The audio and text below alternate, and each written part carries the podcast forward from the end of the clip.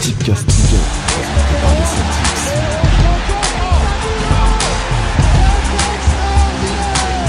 C'est parti C'est parti Avec Benzema qui vient Amélie Pelé. Un début fabuleux. Fabuleux but de Manu.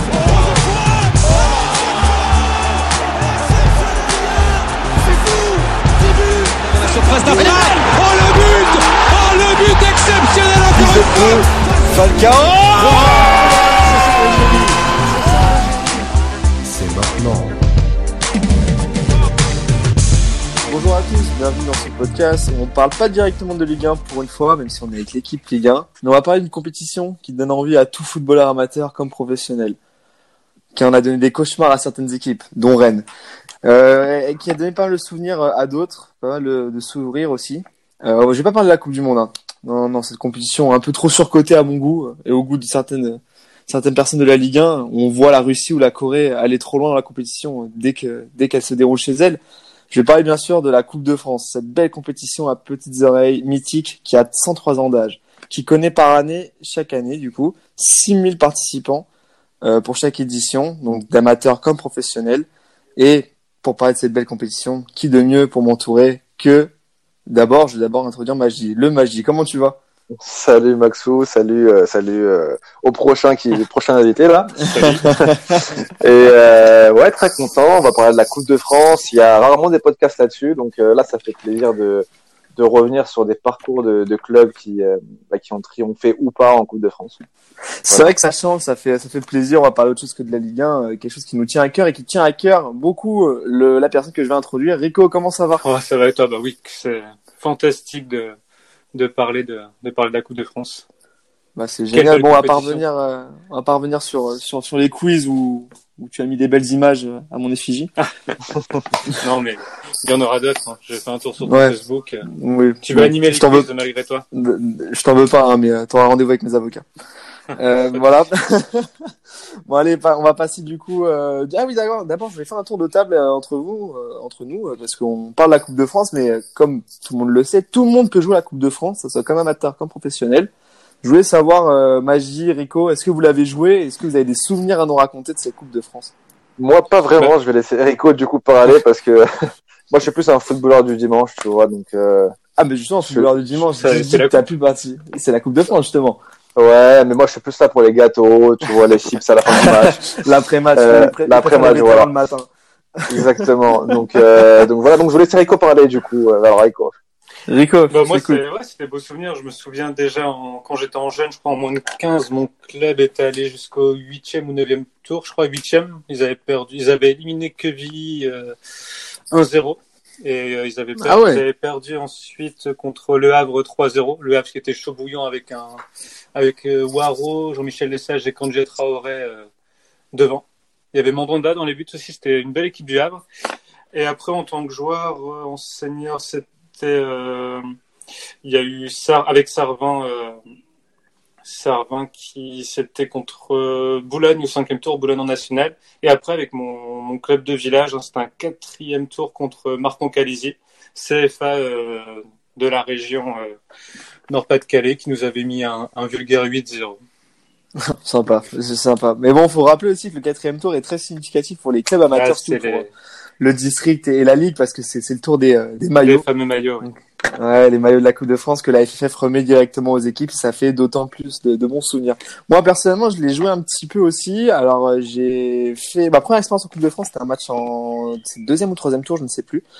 Euh, j'étais jeune, j'étais en U19 et moi, qui suis, gardien de but, j'ai dû, euh, j'ai dû remplacer un gardien absent. C'était avec Marie, avec mon club de Marie-Leroy.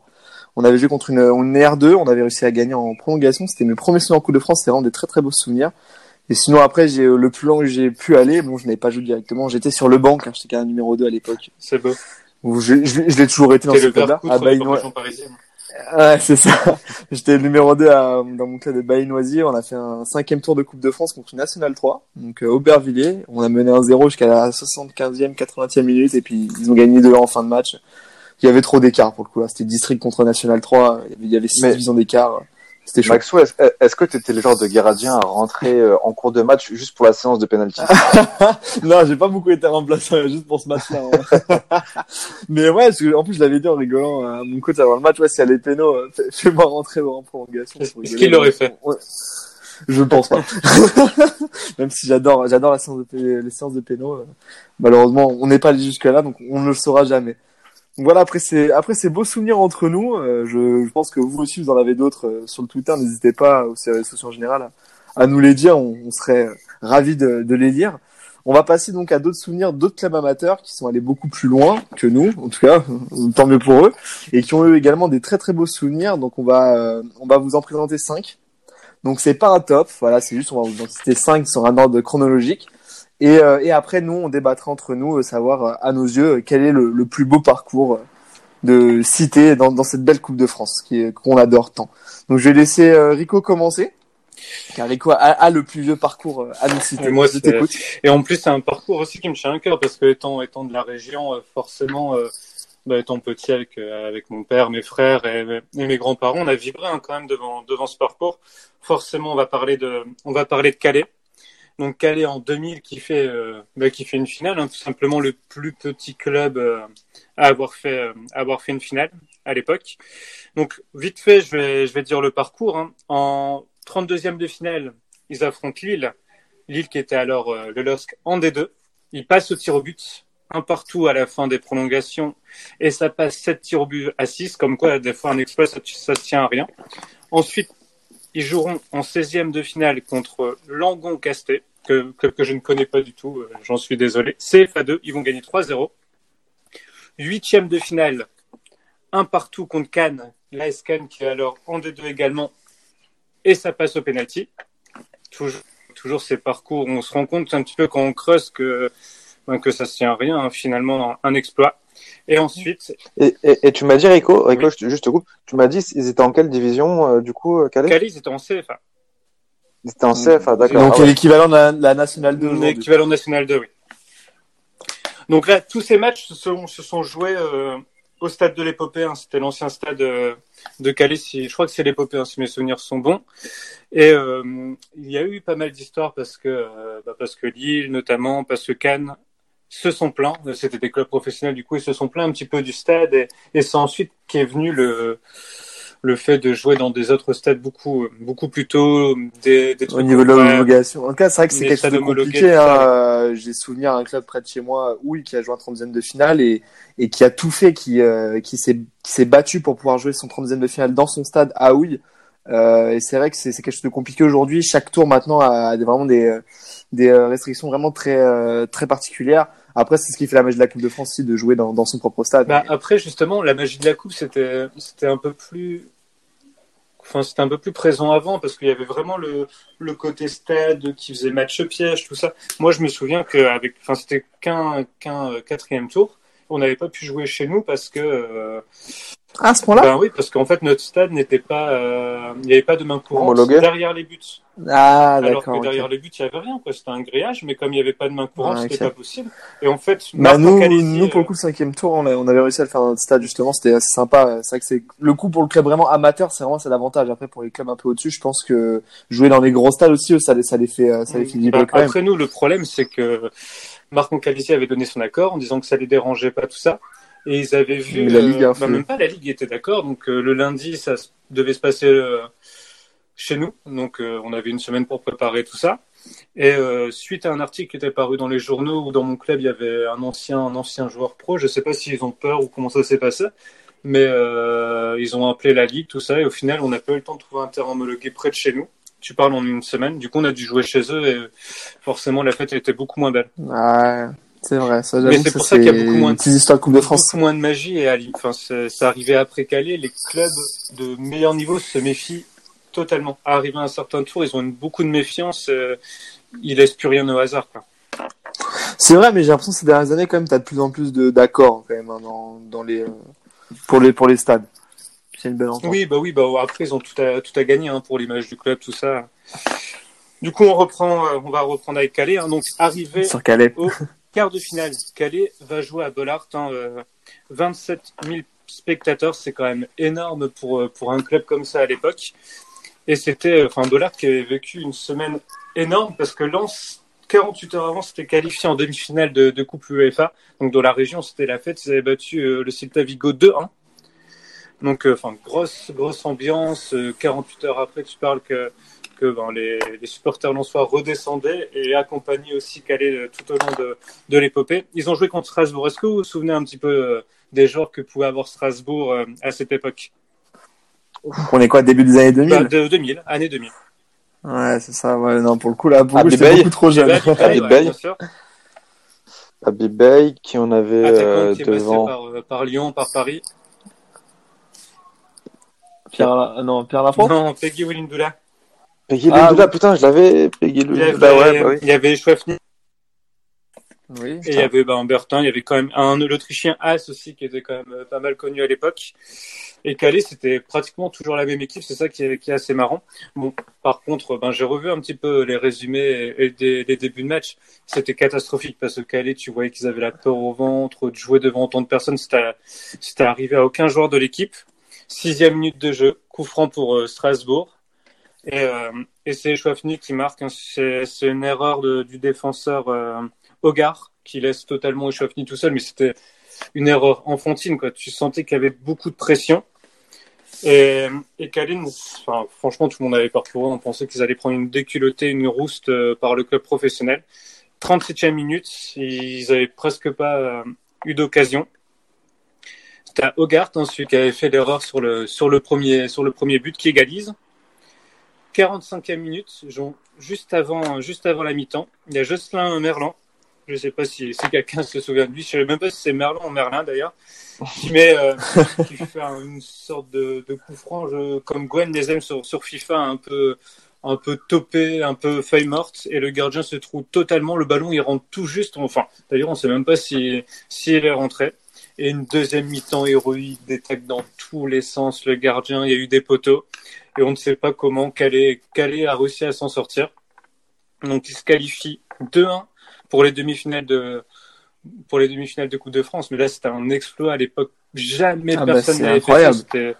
dans la région, tout ça, c'était la folie. Et à quel point que même si ça s'était arrêté là, c'était, c'était fantastique pour eux. Et on se demandait, enfin, ça, comment dire, le fait de, que ça se soit jamais fait avant, que ce record, ça les a totalement décomplexés pour la suite de la compétition. Et, euh, Bah, je sais pas si c'est un record. Je crois que c'est peut-être même le record de- d'une CFA. à l'é- à euh, l'époque, en c'était, le record, oui. Je sais pas si ça s'est refait depuis, on va, on va le savoir avec vos parcours. mais euh, en 2000, en tout cas, Sur les miens, non, en tout cas. en 2000, en tout cas, c'était, c'était le record, oui. Ensuite, ben, la demi-finale, mais là, c'était, bah, c'était l'effervescence, hein, c'était tout un emballement de la région. Bollard était plein à craquer, guichet fermé. Et là, il joue contre Bordeaux. Bordeaux, est-ce que vous avez des joueurs, les gars, dans les années 2000 Euh, dans les années 2000. D'Archeville? Non, il était pas là. Il y avait un, là, champion du monde. Titulaire. Majdi, tu l'as Tu sais que t'as Ulrich Cramé dans les buts, non? Cramé dans les buts, ouais. Il y avait Jérôme Ouais. Laurent Batles. Non, Dugarry. A- Dugarry, il était pas. Si, si, Dugarry a joué. Si, Dugarry, il était à Bordeaux. Oh, un- En 2000, il était à Bordeaux Ouais, déjà Dugarry a joué, ouais. Il y avait même eu un. Enfin, il il n'était pas euh, déjà parti euh, de Bordeaux, non, non, il jouait, il était, il était titulaire, euh, Christophe Dugarry. D'accord. Ah, Il y en a sinon, donc Mikou, Bonicel, Batles, Ramé, enfin vraiment des, des beaux joueurs. Moi, je vais pas vous parler du match en, euh, en lui-même. 90 premières minutes, 0-0, où euh, Bordeaux vraiment avait la main mise sur le match. Hein, avec Calais, c'était vraiment, vraiment à l'arrache. On pense en prolongation que, bah, que c'est fini, quoi, que, que Bordeaux, euh, avec ses joueurs expérimentés, internationaux, euh, la préparation physique, ben, ça, va, ça va passer facile, hein, que Calais, Calais était cuit. euh, certains joueurs avaient déjà des crampes, tout ça, mais le coaching a été très bon. hein. Le, le coach était Laszlo Bologna pour Calais. Ah oui, ah oui, quand même. Déjà, c'était un bon Un très entraîneur. bon entraîneur, ouais. Et, euh, et comment dire? Donc, euh, c'est Calais qui ouvre le score euh, dans les prolongations. C'est c'est Jandon, euh, c'est un milieu de terrain. Et belle frappe enroulée, euh, baron 30. Un but magnifique de la Sande pour égaliser. Sanchez qui met une. euh, je sais pas si vous vous souvenez de Sanchez qui jouait à Bordeaux. Euh, non, ça me dit Un, rien. c'était- c'était un, un joueur offensif assez, euh, Enfin, c'était régalade, quoi. Toujours altruiste et tout, le bon toucher de balle et tout. Il fait une remise de la tête pour la centre qui marque. 1-1, là, c'est pareil. On pense que Calais, c'est fini.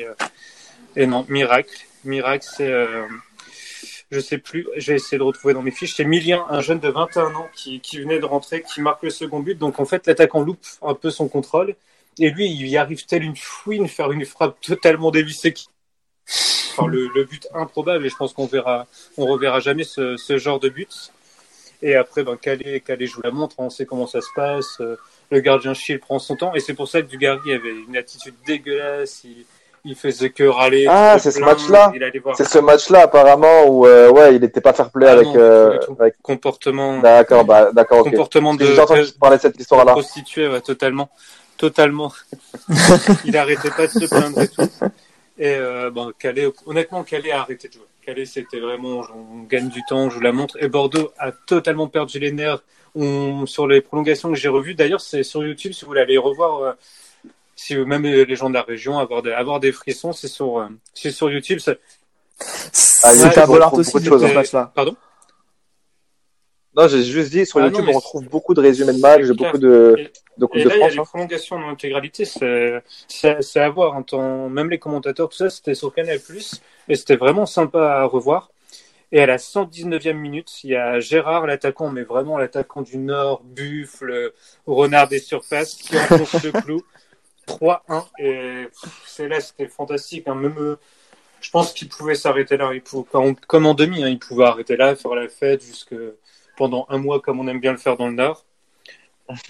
Pareil. Et là, et là c'est la finale. Mais la finale, le scénario, le, le scénario, il est incroyable. Je sais pas si vous vous souvenez un petit peu de cette finale. Donc Non, avec bah, les Nantais, euh, c'est euh, c'est un match un peu un peu couperé, assez serré, euh, très longtemps Bah, match. ça. Alors que Nantes, euh, Nantes était tenant du titre. hein. Ils ont battu euh, Sedan l'année Oui. précédente 1-0. Donc là, à Nantes, je sais pas si vous vous souvenez un petit peu, un petit peu des joueurs, non? Bah Landreau dans Il y les avait buts Landreau déjà. dans les buts, oui. Euh, qui on avait à Euh, Nantes On Quel- avait à Nantes. Quelqu'un qui a joué à Lens et à Lille. Un homme du Nord. Camille. ah, et- Eric Carrière. Carrière, oui, qui a joué à Lens. Il y avait Alain Caveglia, ce redoutable Caveglia, attaquant des, putain, des ouais. années. C'était vraiment le top buteur. Il y avait Nestor Fabri qui était défenseur. Antoine Sibierski, donc Carrière, Landreau, vous l'avez cité. Donc, le, par contre, le match, il démarre super bien. Calais a super bien euh, géré la pression. Pour avoir revu le match, du coup, pour préparer cette émission, c'était vraiment comme si c'était deux équipes, deux équipes pro qui s'affrontaient. Calais qui jouait crânement sa chance. hein. C'était que du bonus. C'était le Stade de France. C'était. Ah, mais surtout, c'est le Stade de France pour une équipe amateur, c'est 80 incroyable. personnes. C'est Et puis, euh, un stade en plus qui est, qui est quasiment flambant neuf. en plus, euh, enfin, vous vous doutez bien qu'au début, c'était tout l'apport d'une ville. Plus tu vas loin, bah, c'est totalement l'apport d'une région, hein, forcément, avec les matchs à Bollard. Et après, c'est là, France. en par contre, clairement, c'était l'image. Ouais, ça, grand, c'est l'image du, du la David, première David contre Goliath. enfin, forcément, ça. on les imagine déjà pourquoi pas faire un tour du Coupe UEFA. c'est- Enfin, tout le monde, tout le monde est, veut sûr. que ce soit le petit qui gagne. Forcément. Mis à part les supporters nantais, t'as vraiment, euh, voilà. T'as- tous les Français qui ont serré le point quand, Calais a ouvert le score. Parce que oui, ont ouvert le score avec Jérôme du titre. Bon, c'était un cafouillage hein, euh, devant les cages de Landreau suite à un corner. Frappe croisée qui passe entre les jambes de Landreau. Joli but. Joli but, euh, bon, joli but de buteur, même s'il n'était pas attaquant. Par contre, tu sentais euh, juste avant la mi-temps que c'était compliqué pour eux. Hein. Là, ils ont subi, ils ont commencé à subir. C'était incroyable. C'était, c'est même pas un attaque-défense quoi. Si, euh, je pense que l'attaquant, de de Calais euh, était 6, jouait dans ses 30 mètres. Ils ont vraiment fait siège devant devant le but et ils n'arrivent pas à trouver la faille. Impossible. C'est domination plus ou moins stérile, toujours un pied. Enfin, un peu le match où tu dis, bah, Nantes va jamais marquer. Et euh, et juste après la pause, là par contre c'était c'était plus compliqué. Je sais pas si vous vous souvenez, c'était beaucoup beaucoup plus, compliqué pour eux. Pas de pas d'occasion pour Calais, ils n'arrivaient pas à ressortir le ballon. Un peu comme euh, la fin de, de Paris Barcelone, enfin de Barcelone Paris, euh, la remontada. C'était Oui. impossible de ressortir le ballon. Nantes qui était qui était archi prêt physiquement, qui avait préparé le match euh, très très sérieusement. On l'a vu parce que parce que physiquement c'était il y avait il y avait enfin on sentait les, les 4 5 divisions d'écart et c'est euh, Sibierski qui égalise donc euh, en début de en début de première mi-temps et en début de euh, seconde période pardon Et Sibirski, encore le, le salaud, hein, l'homme de la région, suite à une faute à la 90e minute, alors que Calais, on pensait qu'il pouvait arracher les prolongations et pourquoi pas ensuite refaire le même coup? Ah, Et prolonger le plaisir, ouais, ouais. contre Bordeaux. Dernière minute de jeu, t'as Caveglia qui, on va pas, enfin, on va appeler un chat un chat, il simule, il simule totalement, il jette dans la surface. C'était Sylvester, l'arbitre. euh, Non, c'était Monsieur Colombo. C'était Colombo, l'arbitre euh, emblématique des, des années 80 90-2000. Antoine Sibirski sans trembler qui crucifie, euh, qui crucifie euh, Calais. La suite, bon, on la connaît, hein, c'est Michael Andro et Reginald Beck. On a tous l'image en tête qui soulève, euh, qui soulève le trophée euh, tous les deux. Vous vous souvenez de cette image? Mm. Ouais, Ah, l'image c'était- ouais, une belle. belle image. hein. C'était la première fois que ça arrivait. C'était beaucoup plus naturel euh, que quand c'était euh, avec Thiago Silva, par exemple, parce que c'était la première fois. Mhm. Bah, les gens, les gens, les gens pleuraient hein, totalement à Calais parce qu'au final, le scénario du match a fait que tout le monde y a cru jusqu'au bout.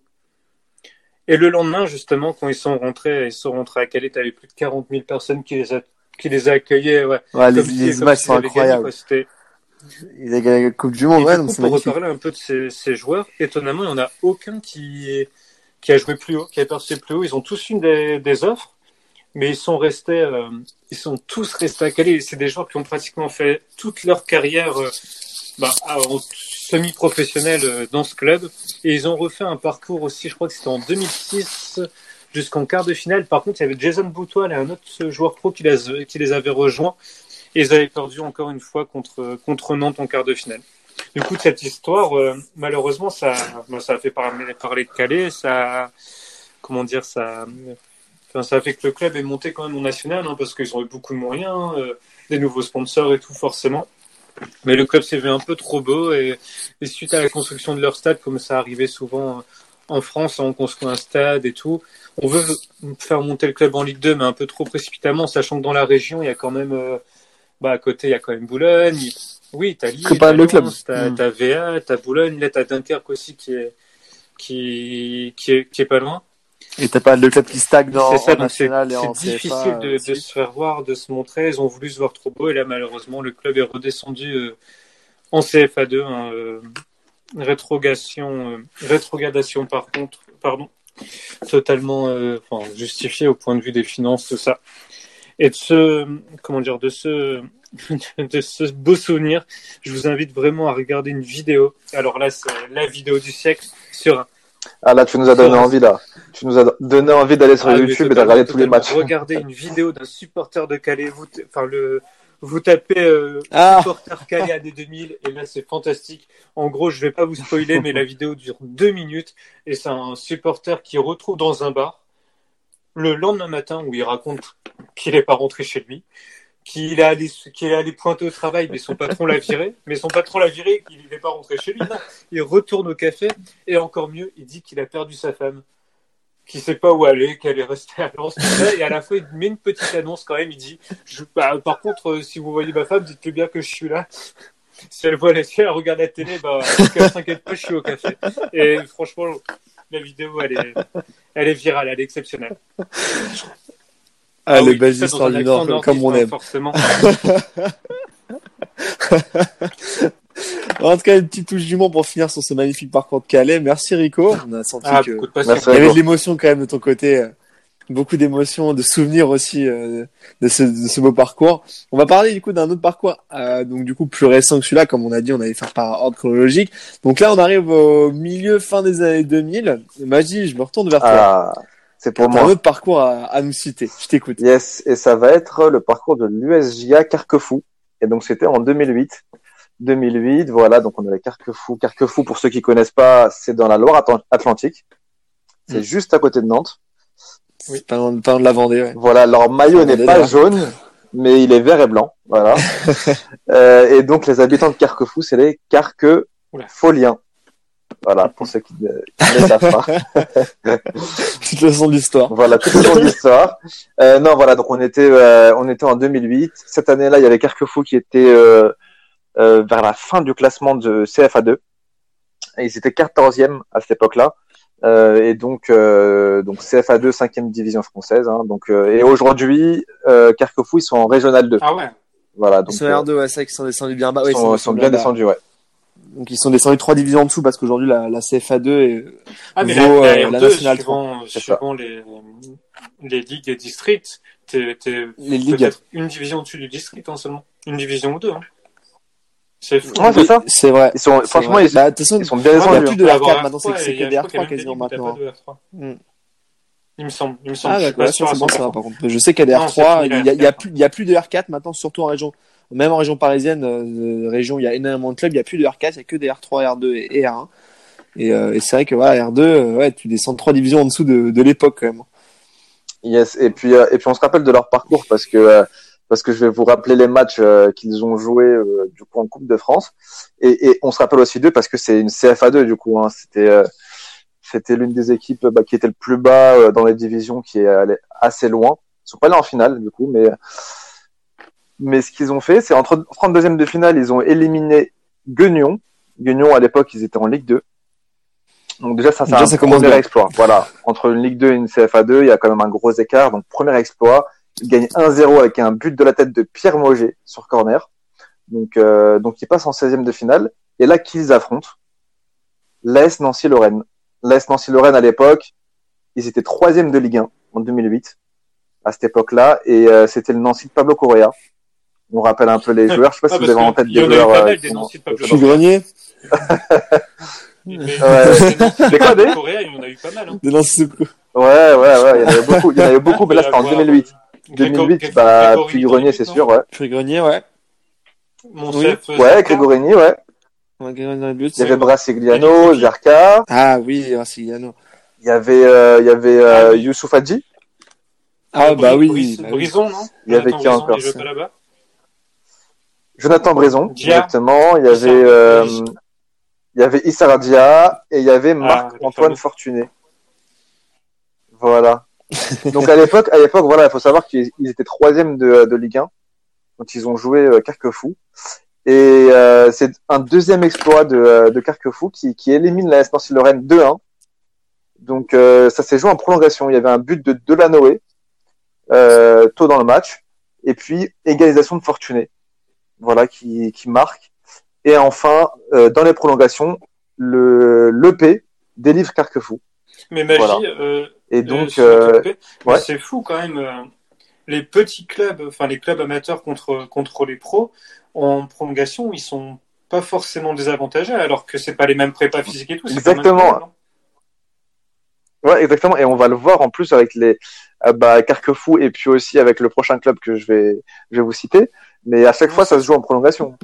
Et, euh, et ouais, bizarrement, peut-être que c'est, plus, ça vient plus de la Ligue 1, ou, enfin des, des clubs de Ligue 1 qui, euh, plus le temps avance, La bah, peur. plus eh ben, la peur s'installe, la- ouais, l'incertitude, ça surtout. le stress, tu vois, le, les mecs ouais, chient un peu dans leur intéressant, C'est là que tu, bah, Surtout que c'est, surtout Ouais. que c'est, c'est dingue parce que bon, là, on l'a pas encore cité, mais ce qu'il faut savoir aussi, c'est que ces clubs-là, ils jouent Ah bah. énormément de tours avant d'arriver en, en, Ah, en 32e. ah, tu vois. À l'époque, je me rappelle, je me rappelle plus comment ça, ça se passait, mais bon, là, si tu, à l'époque, c'était une nationale, l'équivalent de national 3, sachant qu'aujourd'hui, national 3, ça rentre en troisième tour. C'est-à-dire, c'est-à-dire, genre, du 3, donc il y a, euh, 8 tours à effectuer avant tours, d'arriver ouais, au 32e de finale. Donc, t'imagines, ils ont fait, euh, 5 matchs, ils sont arrivés en 32e. Ensuite, après, ils, re- ils, ils jouent contre une Ligue 2, ils rebattent une Ligue 1. C'est, euh, c'est assez Ah, énorme. c'est- Et même s'ils ont un peu moins de matchs dans leur championnat, ils ont quand même énormément de matchs dans la saison, en plus de la Coupe de France, etc. C'est vrai que physiquement, ils sont pas préparés comme des pros, mais, euh, mais en tout cas, physiquement, ça peut tirer également comme, Ça fait jouer au des mental. pros. Ça s'est joué au mental, je pense. Ah, euh, beaucoup. à partir de, des prolongations, je pense que Nancy a commencé à paniquer un petit peu et puis euh, et puis Carquefou, euh, bah ils avaient rien à perdre en fait, donc ils se sont donnés à fond, ils ont ils ont tout donné et puis voilà, ils, ils sont passés, sachant que à côté le FC Nantes qui était en Ligue 2 se fait éliminer en 16e de finale. Donc euh, Ah oui, c'est incroyable pour la région, c'est incroyable. ouais. C'est incroyable de voir Carquefou, une petite euh, une petite ville à côté de Nantes, euh, s'imposer en 16e alors que le grand FC Nantes, bah du coup, euh, se fait éliminer, même s'ils étaient en Ligue 2. Quoi.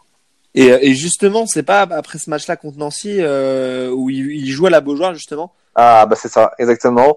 Euh, J'allais y venir et du coup, qui ils affrontent en quart de finale, Ouais. en huitième de finale, pardon, l'Olympique de Marseille. On a Euh, ça, on s'en souvient par contre. Et, et, et le voilà et, et forcément bah voilà, on associe toujours l'OM à Carquefou, hein, voilà. Et, euh, et, et à cette époque-là, donc on a on a parlé de Nancy qui était troisième de Ligue 1, l'OM ils étaient quatrième. C'était l'OM de d'Eric Guéret. Voilà, en, en 2008. Et qui avait, en plus. à votre avis, qui avait au, au, au sifflet dans le match Ah, euh, en 2008 à l'époque euh, Ouais, en 2008, ouais. Chaperon Euh... Vestiaire Gilles Vestiaire Non, Ouais, j'allais dire non. Chaffron aussi. Non, c'est c'est un arbitre qui a eu des problèmes avec des maillots euh, de Ah, l'Olympique de Marseille. euh, C'est contre non, ça Non. Saïd El Sans déconner, je vois pas. Ah oui, oui, oui. Saïd Njimi, ouais, exactement. Ah, Oui, oui. Il avait eu un problème. il avait eu un problème parce qu'il avait demandé à des, à des joueurs de l'OM de lui signer des maillots. Voilà. Et, Ah, euh, et finalement, c'est lui qui arbitre le match euh, contre Carquefou. Carquefou qui va s'imposer, qui va s'imposer aussi dans ce tour-là, en, en huitième contre l'OM, devant plus de 36 000 spectateurs à la Beaujoire, avec une ambiance incroyable dans les tribunes. Donc euh, c'est c'est vraiment ce, ce match-là, c'est vraiment l'apothéose du parcours de Carquefou, avec un exploit incroyable en battant l'OM. Euh, on va rappeler un petit peu les compositions des, enfin surtout côté OM parce que bon Carquefou, on connaît pas les pas. Mais euh, c'est vrai que côté l'OM, bon, il y a eu pas mal de joueurs qui, euh, qui étaient sur le banc. Mais à l'époque, il y avait qui en Il 2008 y pour avait déjà Valbuena, Nomad Nyang. il y avait Mand- Mandanda dans les buts. Alors, y- non, Ah oui, bah, bah du oui. coup, c'était Carasso dans les buts. Ouais, d'accord. Mamadou Nyang, tu dois avoir. Alors, non, il n'était pas sur le terrain. D'accord. Euh... Bah, tu dois avoir Big Bay. Nas- Il y avait Cissé, Nasri Cissé en pointe, avec un, un, un autre joueur Akale et Nasri, qui était en numéro 10 exactement. Tu dois avoir Nasri Sana, en numéro 10. On avait Ziani, Ziani, Ah oui, Ziani. Zenden, euh, Caboret, euh, Caboret en 6. En fait, ils ont Taïwo, joué avec un Caboret, seul ouais. 6, tu vois. Et, et, et Zenden et, Ziani. Alors, Taïwo, non, il n'était pas sur le terrain. Il y avait ouais. Kropovieza, qui était sur le côté gauche. Euh, bah, il a fait un petit passage à l'OM. Ah. Il y avait Fati, Zubar et Bonnard à droite. Ouais, Voilà. ouais, Laurent Bonnard, ouais. Donc, euh, voilà. Et puis, en cours de match, il y a Sana, comme tu l'as dit, Rico, qui est rentré. Il y a Grandin. oui. Je sais pas si vous vous rappelez de Grandin. Ouais. Et puis euh, Ayou qui est rentré à la fin de match. Alors, Ayou Ouais. qui était assez jeune euh, à cette époque-là. Euh, donc euh, donc euh, bah il... Guéret avait fait tourner un petit peu son équipe. Euh, donc c'était une équipe un peu remaniée, mais, euh, mais il y avait quand même des, des gros joueurs euh, côté marseillais. Donc euh, bah, notamment Cissé en, en ponce. Et donc euh, et donc Marseille qui perd contre Carquefou. Je vais refaire un peu le match, un peu la physionomie du match. Donc septième minute, on a un long ballon de la défense marseillaise qui est repoussé de la tête avec par un par un défenseur carquefolien. Le ballon retombe dans les pieds de Sébastien Lepé. Sébastien Lepé, c'est un c'est un joueur de Carquefou. C'est le seul joueur qui a joué à haut niveau, qui a été pro. Il a fait trois matchs en Ligue 1. quelle équipe? Voilà. Et donc euh, le ballon, Ah. ah je sais pas, je l'ai pas noté. Désolé. Je l'ai pas noté. Euh, c'est c'est peut-être du côté du FC Nantes. C'est peut-être du côté du FC Nantes. Et, et, et il me semble que c'est ça. Tu l'as posé une colle. Je vais poser une petite colle. Mais euh, il me semble que c'est le FC Nantes, on- je vais, je vais me renseigner. Mais du coup, c'est le seul, seul joueur qui a fait trois matchs en Ligue 1. Euh, donc, il reçoit le ballon dans les pieds. Après ce renvoi de la défense carquefolienne. Et, il, euh, et tout de suite, eh ben, il l'envoie en profondeur Papa Idrissa Ndoye, qui, euh, qui part à la limite du hors-jeu et qui, qui crochette Carasso. Carasso qui sort de sa surface pour marquer dans le but vide. Donc, euh, déjà, premier euh, exploit de, de Carquefou qui, qui marque un, un but très tôt dans le match. Et après, s'en suivent beaucoup d'occasions marseillaises dans le match, dont une, euh, une grosse occasion de Cissé. Cissé qui est tout seul devant les cages. Il reçoit un centre de Hacké. Et, euh, et là, eh ben, euh, je sais pas ce qui lui arrive. Il, euh, il reprend le ballon de la cuisse. Enfin, Cissé, il avait des, moments comme ça, hein, euh, où euh, des fois, il raté des grosses occasions devant les cages. Bah là, il, rate une grosse occasion, il reprend le ballon de la cuisse et puis ça, le ballon s'envole au-dessus des cages, alors qu'il était tout seul devant le gardien. Donc euh, grosse occasion de Cissé. Il y a eu plein plein d'occasions côté marseillais, euh, des frappes de Nasri. Enfin, ils ont vraiment souffert, mais ils ont bien tenu. Et puis le, gardien de, de Carquefou, qui s'appelait Joannel, euh, a réalisé un très très gros match. Donc euh, donc qui, qui tient bon. Et, euh, et au final, bah, il s'impose, euh, il s'impose 1-0 euh, dans ce match. Donc Joannel qui a fait un match exceptionnel et puis Marseille qui, qui pendant tout le match a confondu vitesse et précipitation. Ils, ils ont beaucoup tenté. ils- je pense qu'ils ont eu aussi la pression et, et le stress qui, au fil des minutes, est monté. Et puis, euh, et puis même, j'ai regardé un petit, un petit résumé du match. il- les offensives étaient assez brouillonnes. En fait, c'est ça allait dans un ça, peu souvent, euh, le problème, c'est pas euh, de marquer le premier but, c'est de, contre cette petite équipe, souvent pour les clubs pro, c'est de mettre le 2 ou troisième rapidement. Parce que à partir du moment où le petit club marque, Ouais, c'est ça, exactement. derrière. Ils sont en confiance, tout ça.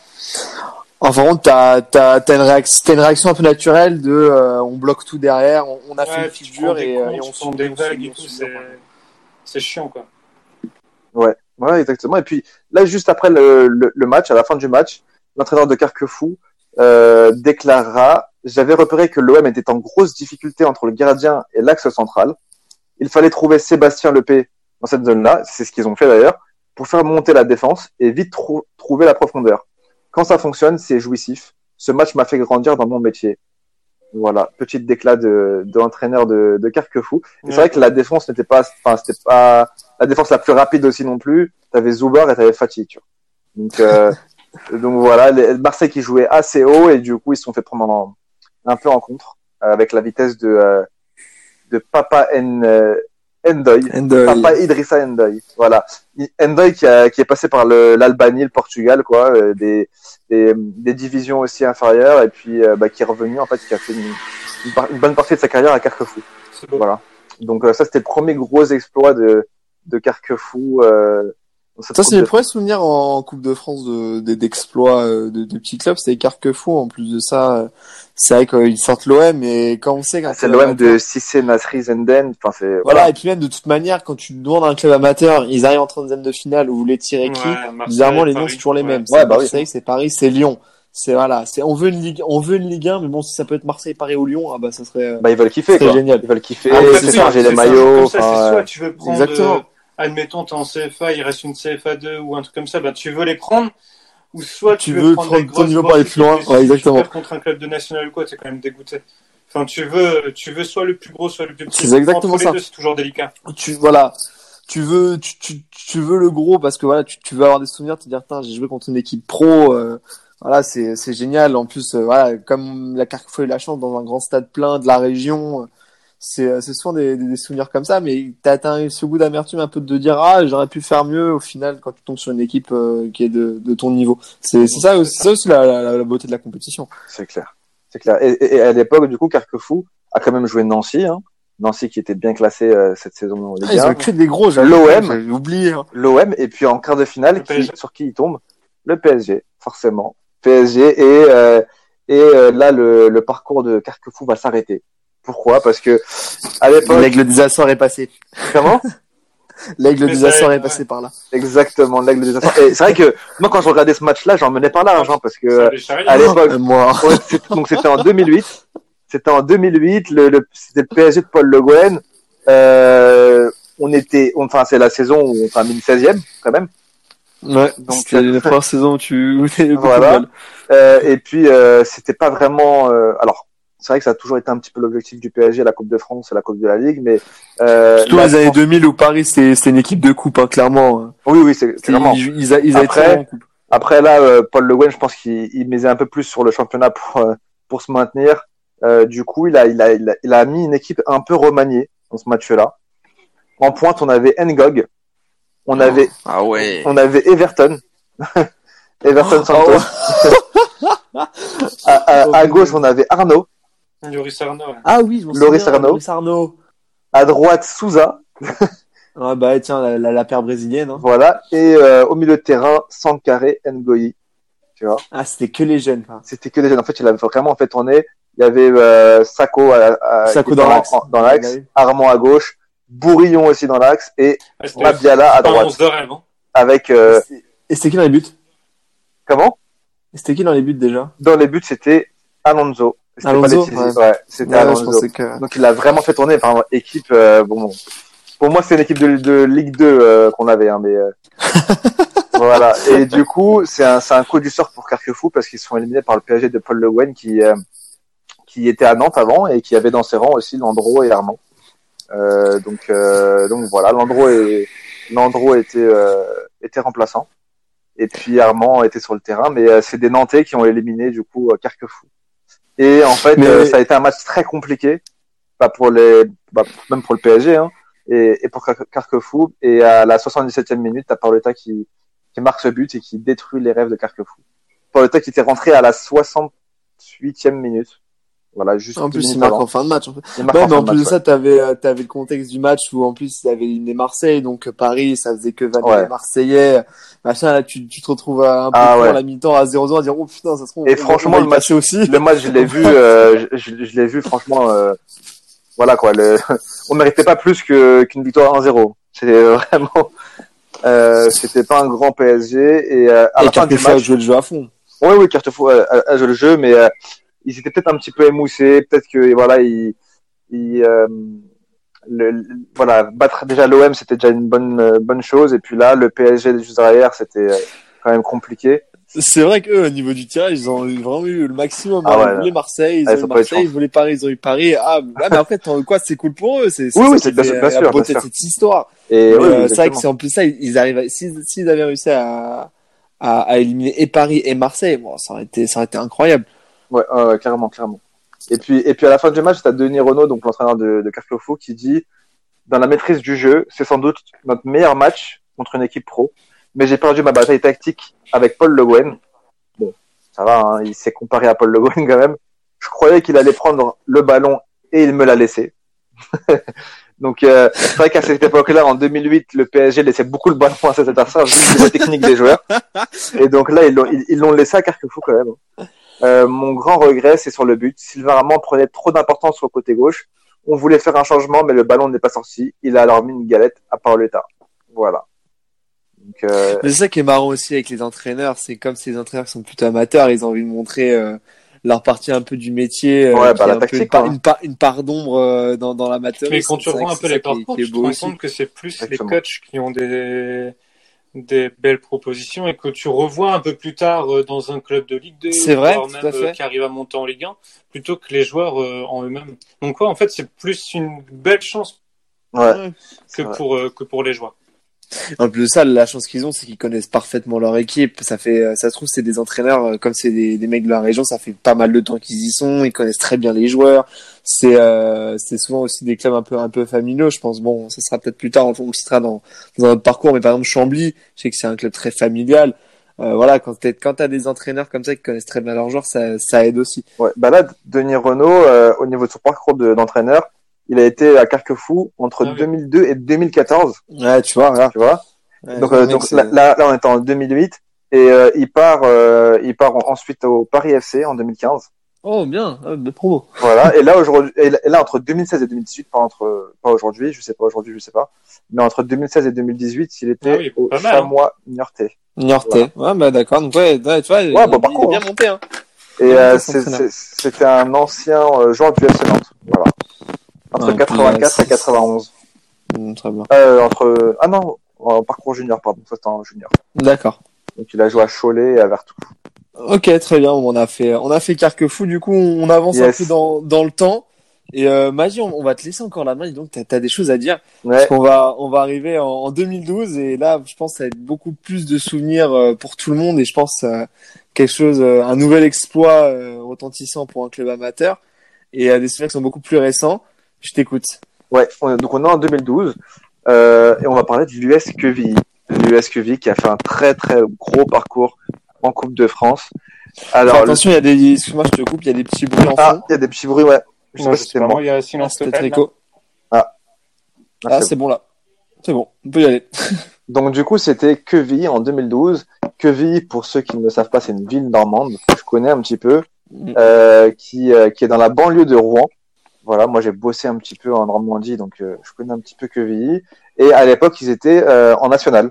Donc, euh, alors c'est pas comme, euh, comme J'étais sûr, ouais, j'étais persuadé qu'ils étaient en CFA euh, à l'époque. Non, non, non, non, bah- J'ai vérifié, non, t'as raison, ils sont en national. Carquefou Ils était en ils faisaient une internationale. CFA2 et puis euh, et puis eux en national. Donc c'est un parcours peut-être un peu moins difficile. Ouais, ils venaient, de monter en national. hein. Voilà, donc euh, donc euh, quand même gros exploit. euh, donc on va parler de leur parcours, mais mais euh, mais voilà, ils étaient en national. C'est un club qui a été créé en 1902 et qui a fait une- de la Coupe de France sa spécialité, parce que euh, ils ont ils ont quand même fait pas mal de de beaux parcours en Coupe de France. En 1927, Ah ouais. ils sont arrivés en finale, voilà, et, et ils l'ont perdu. En 1968, ils ont fait une demi-finale, perdu contre Bordeaux, voilà. Et donc là, en 2012, ils ont fait aussi un très beau parcours. On va revenir un peu sur, le, sur ce parcours-là, justement. Ils ont, ils ont joué en 16e de finale contre le SCO d'Angers. Et ils ont gagné 1-0. Alors, je, je me suis pas renseigné sur le sur euh, sur Angers à l'époque en, en 2012 où est-ce qu'ils étaient, mais je pense qu'ils étaient bien en Ligue 2. Ouais, Voilà. c'est ça. Euh, ensuite, le 21 février 2012, en huitième de finale, Quevilly élimine Orléans, qui joue aussi en national à cette époque-là. Donc euh, voilà, deux équipes de, de la même division. Donc là, pour l'instant, on peut pas trop parler d'exploit, on va dire. De beau parcours. Voilà, on parle déjà de beau parcours, parce qu'arriver en huitième de finale de Coupe de France, c'est quand même quelque chose. Ensuite, le 20 mars 2012, du coup, à Caen, Quevilly joue contre Ah oui, l'Olympique de Marseille. Ah oui, c'est vrai qu'ils ont été finale. passés à Caen. Oui, oui, c'est vrai. Ah, Marseille adore euh, se faire aider par les petits clubs. Exactement. Et pour notre plus grand plaisir, Maxou, hein, forcément. Euh, et donc, euh, Quevilly qui joue contre l'OM en quart de finale et, et donc à Caen et qui va gagner 3-2. Voilà. Et à l'époque, l'OM, c'était euh, l'OM de Didier Deschamps. Didier Deschamps, euh, quart de finaliste de Ligue des Champions. Euh, gagnant Voilà. trois, trois années d'affilée de Coupe de la Ligue. Comment? Ga- ga- gagnant trois années d'affilée de Coupe de la Ligue. Voilà. Il- et, et donc, ils avaient perdu aussi en, en quart de finale de Ligue des Champions à cette époque-là. Euh, donc, c'était l'OM de Didier Deschamps. Et avec qui sur le terrain Il y avait Ayou, Ouais, les frères Ayou. Bran- il y avait Brandao, il y avait Gignac. Dans Ça, les buts, les trois. dans les buts, t'avais Mandanda. Ah Dans les oui. buts, t'avais non, Attends, quelle année, là, Brasiliano. 2012 Ah, ok. qui était, euh, qui était dans les buts. Ouais. 2012, ouais. Donc déjà en pointe, ça, Ouais, ça faisait, pas ça fait peur quand même. Ayou, euh, Brandao et Gignac. euh, Et au milieu de terrain, t'avais quand même Cherou, Caboret et Mhm. Diarra. ouais. Ah oui, quand même. Et derrière, t'avais Morel, Traoré, Diawara et Ouais. Fanny. Ouais, t'avais une équipe qui pouvait, qui était largement, Ah, équipe, hein. ouais, que tu pouvais aligner largement en Ligue 1 sans souci, hein. Bah, quand tu vois, c'est sûr. ouais, c'est clair. Là, quand tu vois Cherou, euh, Alou Diarra, quand même au milieu de Diawara aussi, euh, Euh, Diawara, Fanny, mal, Morel, bon, à l'époque, ça va, c'était quand même, euh, ah, ouais, c'est une belle équipe. donc c'était le, le, l'OM de Didier Deschamps quand même. Et, euh, et donc, Quevilly qui va s'imposer euh, 3-2 contre l'OM. Au bout de 5 minutes de jeu, ouverture du score de, euh, de Quevilly, avec une frappe molle, mais quand je vous dis molle, c'est molle, et qui, euh, qui, euh, qui rentre au ras du poteau. Voilà. Et donc là, euh, ça, ça a mis l'ambiance dans, dans Dornano, tu vois. Euh, les, les supporters eh ben, étaient en feu. C'est au fameux tard. ces fameux matchs sur Eurosport, euh, regardez l'après-midi. Ah, ah, mais c'était trop Ah bien. ouais. ensuite, en- ensuite donc euh, a bien tenu, tenu tout le match, pardon. Et puis à la 85e, Rémi qui, euh, bah, qui est rentré en cours de, en cours de route euh, inscrit un but. Voilà, donc euh, ça va en prolongation, un partout en prolongation.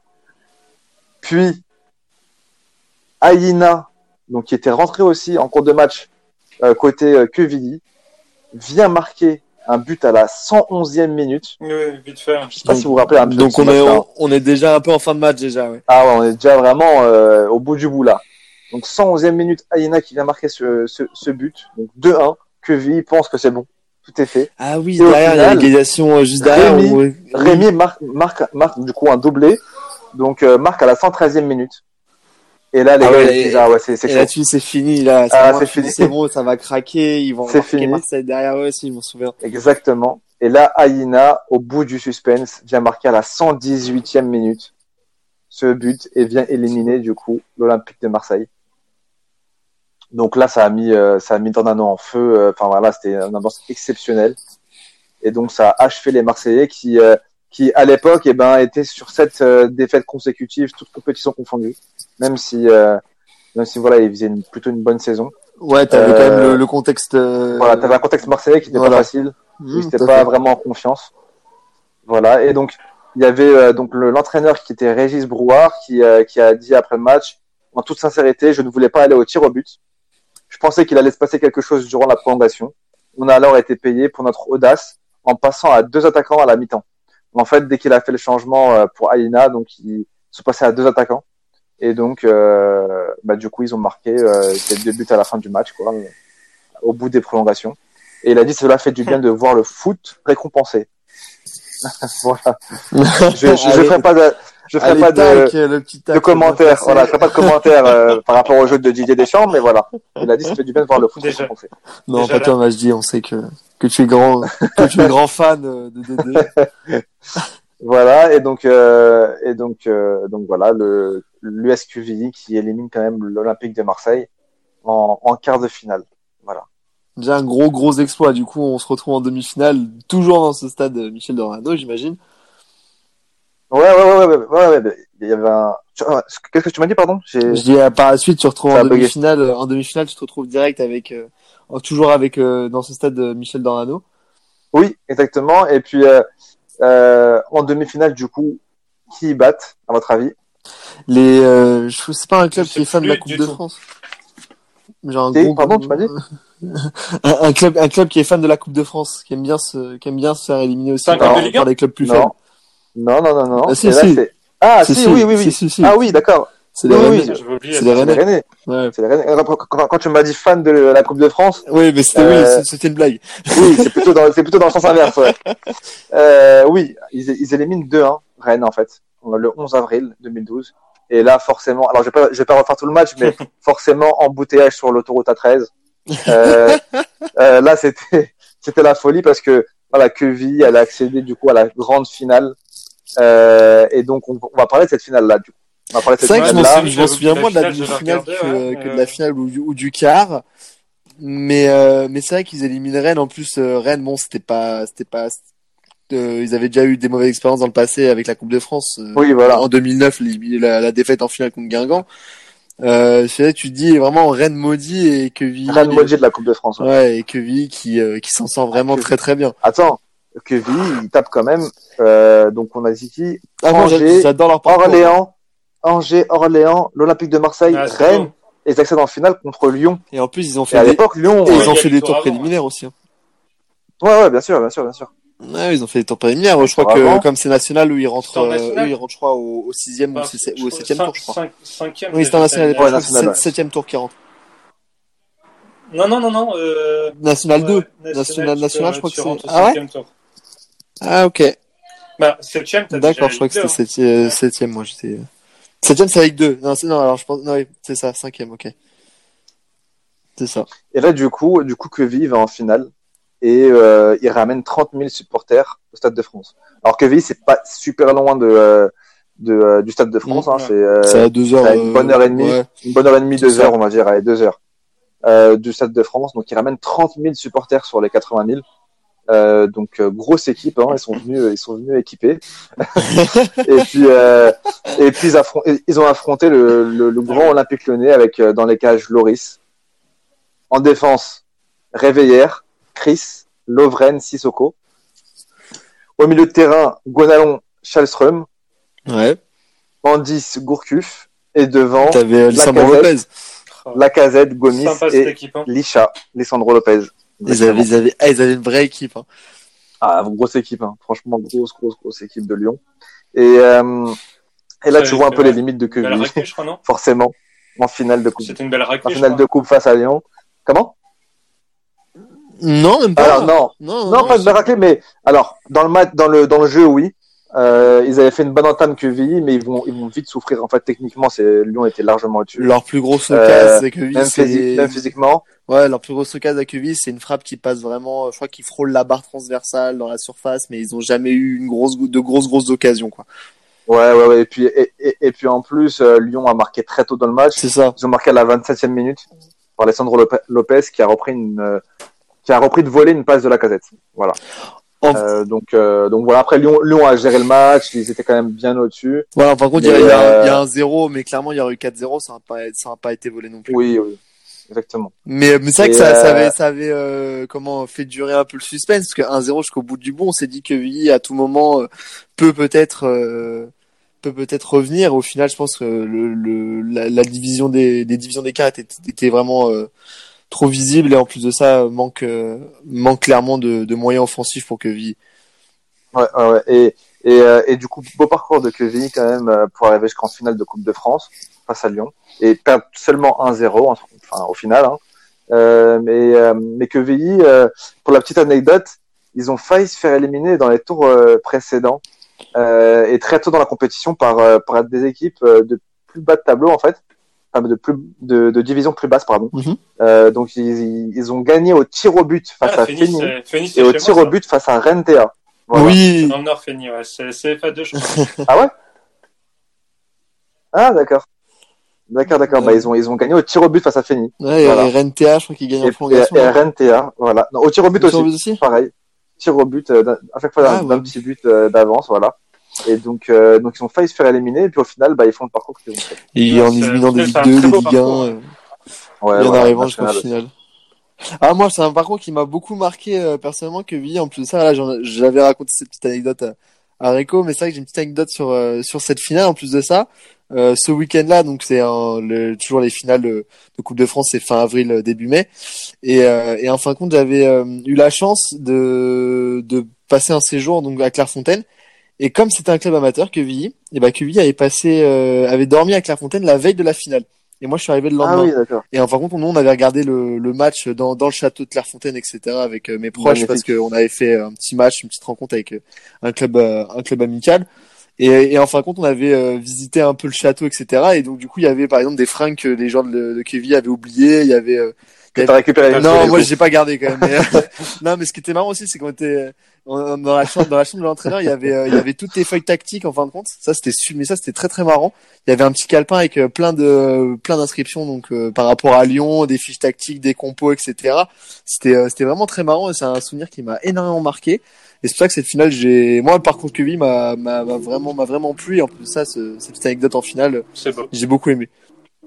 Ça marche, bah, en tout cas, ouais, c'est vrai que, bah, avec euh, Calais, du coup, euh, bah, les deux clubs qui sont arrivés en finale. hein. Club amateur, Ouais, ou semi-pro ouais. arrivé, arrivé en finale, en effet. Et bah là, on va un peu plus avancer dans le temps, euh, car là, du coup, Kevin, c'était début des années 2010.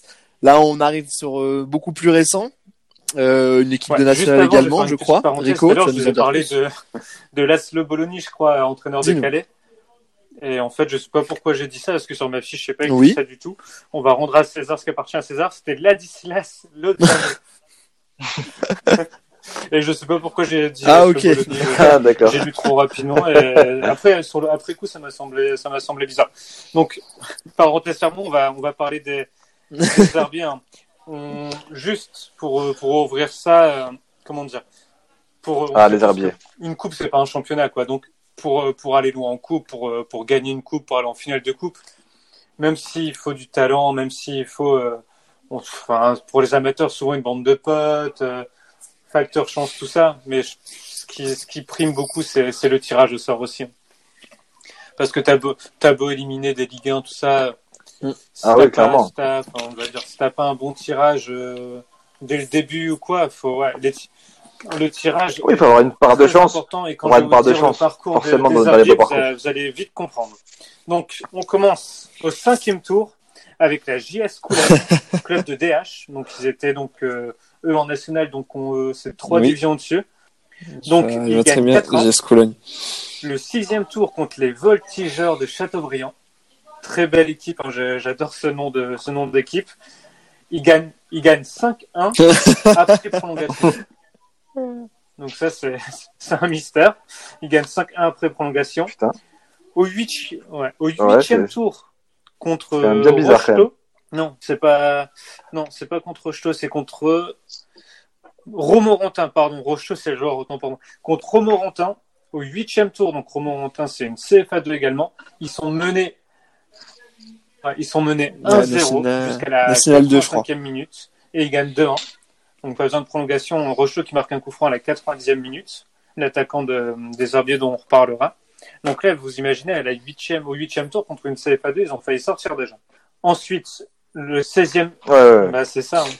C'est souvent le piège. euh, ouais, souvent coupe. C'est souvent le piège, surtout pour les euh, équipes de, de National 2, de National 3. C'est une coupe qui, euh, pour eux, n'ont pas beaucoup de sens si euh, si elle commence pas bien. En fin de compte, euh, moi, je connais énormément de, de, de clubs de, de, de CFA, euh, surtout dans dans ma région, qui qui s'arrêtent vite dans la compétition parce qu'ils ont clairement rien à faire de ces compétitions-là. Ils sont trop trop penchés sur le championnat et et c'est vrai que si dès le premier match, par exemple, même si tu gagnes, mais avec un facteur euh, un peu chance, tu te dis tu vas pas forcément aller loin et t'abandonnes qui vite la passé. En fait, compétition. on va se rendre compte de- dans leur parcours. Là, jusqu'au jusqu'au huitième tour, donc, c'est euh, que des équipes de division dessus minimum, euh, en dessous minimum. Et du coup, tu sens qu'il, euh, comment dire, enfin, ça se voit au niveau des, des résultats que c'est, on passe, c'est bien, on passe pas, tant pis. Quand on reprend la saison, sachant qu'en national, t'as quand même, c'est quand même compliqué. Tu te déplaces beaucoup, t'as un rythme assez, assez soutenu. Ben ouais, puis c'est quand même le Un championnat plus d'équipes. Semi-professionnel, tu joues contre des équipes pro euh, qui viennent de descendre de Ligue 2. C'est, c'est assez bizarre comme championnat Mm. et très, très physique. 16e de finale, donc là, euh, je pense quand même qu'ils vont aller un petit peu au-dessus. Et ben non, ils vont jouer contre le FC Saint-Lô. CFA, ils vont gagner 2-1. Et là, enfin, 8e de finale, ils vont jouer contre Auxerre, qui est alors en Ligue 2. Et sous la neige, ça va être un match totalement fou. Ils vont gagner 3-0, mais un match maîtrisé de bout en bout. C'est un match, euh, enfin ouais, un match héroïque. Hein. Il, comment dire, il marque, euh, il marque deux buts avant la mi-temps, je crois, et il plie le match, euh, il plie match à la fin. Donc ils ont joué que contre des petits clubs, ça a toujours été à l'arrache. Huitième de finale contre une Ligue 2 et ils mettent, ils mettent le feu littéralement à la baie des Champs parce que c'était à l'extérieur. En plus, hein, il n'y a qu'un écart de. Ouais, c'était à la baie des Champs, ils leur mettent 3-0 sous Ah, c'était à la neige. BD 100 carrément. Je vous invite à revoir le résumé, c'est assez incroyable. Donc, quart de finale. Et là, et oui, quart de finale, ça, enfin, quand Ce qui est déjà incroyable. Tu dis que, tu dis qu'ils sont arrivés là, on va dire un peu, un peu par la force des choses, quoi. Ils ont pris les matchs euh, les uns après les autres sans se dire que la Coupe de France c'était un objectif. C'était plus l'objectif matchien pour en national. Et là, Mais surtout qu'en plus, ils sortent d'un championnat national où, serré, si je me rappelle très- très bien, cette saison-là, c'était très, très, très serré. Et, euh, et je, bon, on en parlera par la suite, mais avant leur demi-finale, euh, ils étaient, je crois, euh, dans, dans, dans le top 10 facile. Et, mais il y avait juste deux points d'écart Ah, avec, ça, euh, avec le premier relégable. C'était vraiment très, très serré. C'était très serré derrière, mais il y avait quand même un écart avec ceux de, ceux de Mm. devant. Donc là, en quart de finale, ils vont jouer le RC Lens. C'est ça. Donc le RC Lens, une Ligue 2, mais quand t'es en national, c'est pas non plus l'équipe insurmontable. Quoi. Tu joues pas le haut de tableau Ligue 1. Donc euh, c'était à la Beaujoire hein, euh, maintenant, euh, parce Mm. que leur stade était, trop petit. C'était à la Beaujoire, je crois qu'il y avait... C'était pas guichet fermé, mais t'avais quand même pas mal, pas mal de monde. Et là, c'était un match totalement ouvert. Ça a fait 0-0 dans le Mm. temps réglementaire, mais le match, pareil, je vous invite à, à le regarder. C'est totalement décousu des occasions de part et d'autre. C'était Vachou dans les buts de Lens et Picheux dans les buts des Herbiers. Si exactement, ça se termine au Ça, pénalty. ça, ça se termine pas au, 0-0, au tir au but. même en prolongation. Ça, ça. Mais vraiment, ça se rendait coup pour coup. Hein, ça allait d'un but, d'un but à l'autre. Lens avait quand même des joueurs assez, assez bons. Euh, bah, t'avais Zoubir devant, t'avais Fortuné. Donc, euh, des, des, euh, Fortuné qui joue à 3 maintenant, oui. Kevin T'avais fortuné Pas le, pas le Marc-Antoine. Ah, ok. Kevin. Fortuné, ouais, qui est passé par, euh, par le Qatar, je crois, Arabie Saoudite et qui est revenu à 3 juste après. Mais c'est bon, bon Ça petit chose, joueur Kevin de, de Ligue Ça me 2 dit bas de quelque tableau chose. Ligue 1, on va dire. Et donc, ouais, ça se joue au penalty. Hein, c'est d'abord un joueur des Herbiers qui loupe, et euh, enfin sur une parade de Vachou, et après euh, le gardien des, des Herbiers, il en arrête deux ou trois, je sais plus. Et là, on retrouve les Herbiers euh, en, en demi-finale. hein. C'est pareil, incroyable. Ils battent deux clubs de Ligue 2 euh, en jouant, en jouant plutôt très bien. Donc une correction contre Auxerre et, et contre Lens, ben, ils, ils pouvaient l'emporter. Ils ont eu quand même pas mal d'occasions, ça tape la barre, tout ça. Lens aussi pouvait l'emporter, mais c'était serré. Il n'y avait pas de, comment dire, on voyait pas l'écart de l'écart de niveau entre entre ces deux équipes. Et la demi-finale de Coupe de France, t'as un club de national. Forcément, bah, tu, tu vas ta- tu dois taper, tu dois taper du lourd. Ah, la chance. Ah, ça, c'était génial. Le petit poussé de la compétition. Et ben non. Ah, mais c'était, mais c'était génial. Ah, le, tir il, il, il était qui est une génial. Ligue 1. T'as- Paris qui est une Ligue 1. Donc là, si tu joues contre eux, ben, on va dire que normalement l'aventure se termine. hein. Mais non, tu joues contre Chambly, autre équipe de nationale. hein. Avec qui tu joues aussi le maintien. euh, que tu, joues, tu joues pas non plus le premier de national. Quoi. Tu joues euh, Oui. clairement de ton niveau et en plus tu les, tu les reçois. ouais. Donc De bas de tableau, en plus, ouais. Et c'est vraiment, c'est avant le match, je crois que c'était Chambly qui devait être genre euh, C'est ça. 15e, quelque chose comme ça, et les Herbiers qui étaient euh, 6e Et ou au final, 8e. Euh, Mais c'était- mais 35 c'était 000 incroyable. personnes à la Beaujoire pour une, cette demi-finale historique. Jamais deux clubs de national se sont affrontés à, un tel niveau de, de la compétition. Donc, je sais pas si vous vous souvenez, mais il y avait aussi un duel ça c'est une petite anecdote entre chanteurs. Je sais pas si vous vous souvenez de ça. Les chanteurs qui ont qui ont sorti un single pour euh, pour ces équipes. Ah oui, euh, Francis Lalanne côté pas, il n'y Chambly. avait pas Lalanne et. Euh... Francis Lalanne côté Ah, Chambly. Ah oui, c'était Lalanne. Catherine, donc côté euh, côté les Herbiers. Philippe Oui, Catherine c'est qui ça. totalement Ah, Ah, les supporters, enfin du Philippe Catherine dans le texte quoi, du du grand n'importe quoi. Donc pour en revenir au match, hein, on va Ah, c'était magnifique. vous en faire un, un résumé.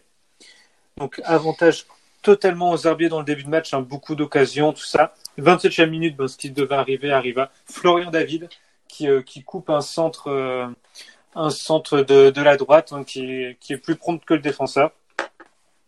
Donc là, je sais pas si vous avez vu le match, c'était sur Eurosport. C'était en semaine. Ouais, c'était Si, si, si, moi je l'avais regardé parce que deuxième, deuxième mi-temps un peu plus. J'avoue que j'étais pour- Chambly. C'est passé à la 63e minute, euh, le tournant du match, un Chambly qui touche le poteau sur une tête. Je sais pas si tu te souviens, Max, qui l'a regardé. Mm. Et là, là, tu te dis que c'est tendu, c'est tendu, c'est tendu, ouais. mais non. souviens, ouais. Va revenir, bah ouais, c'est. C'est je me suis Les- dit, Chambly va, dire, les- va inverser le la tendance. s'est équilibré, hein, voire même un petit peu avantage côté Chambly.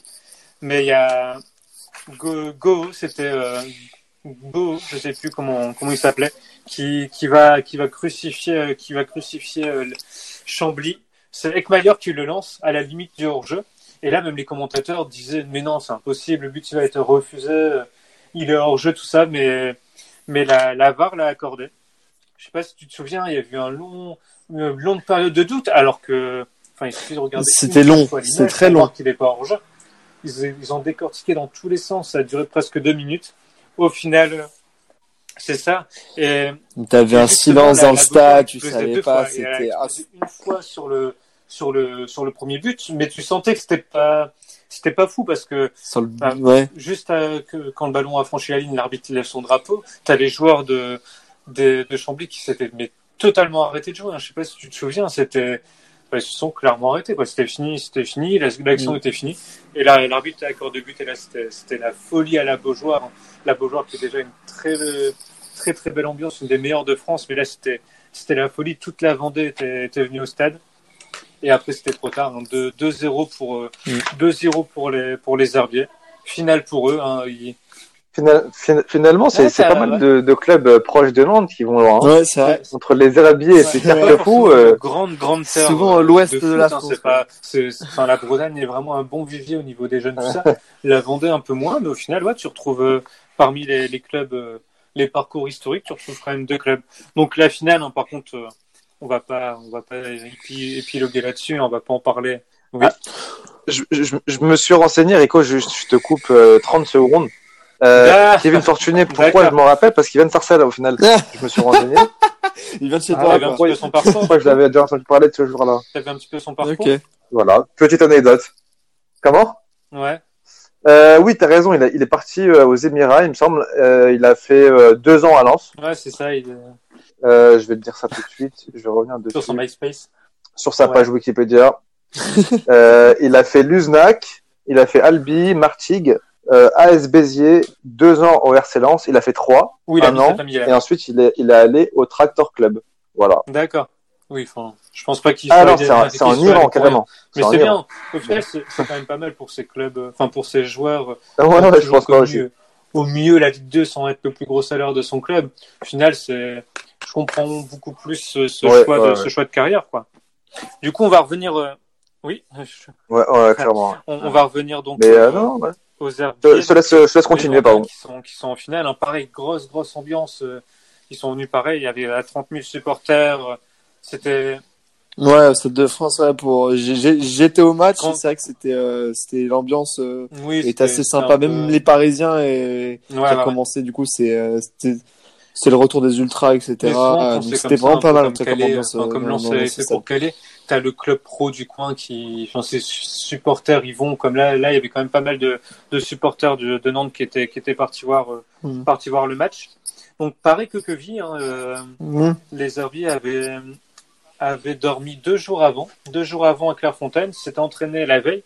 Je vous invite à regarder euh, un documentaire super intéressant sur YouTube.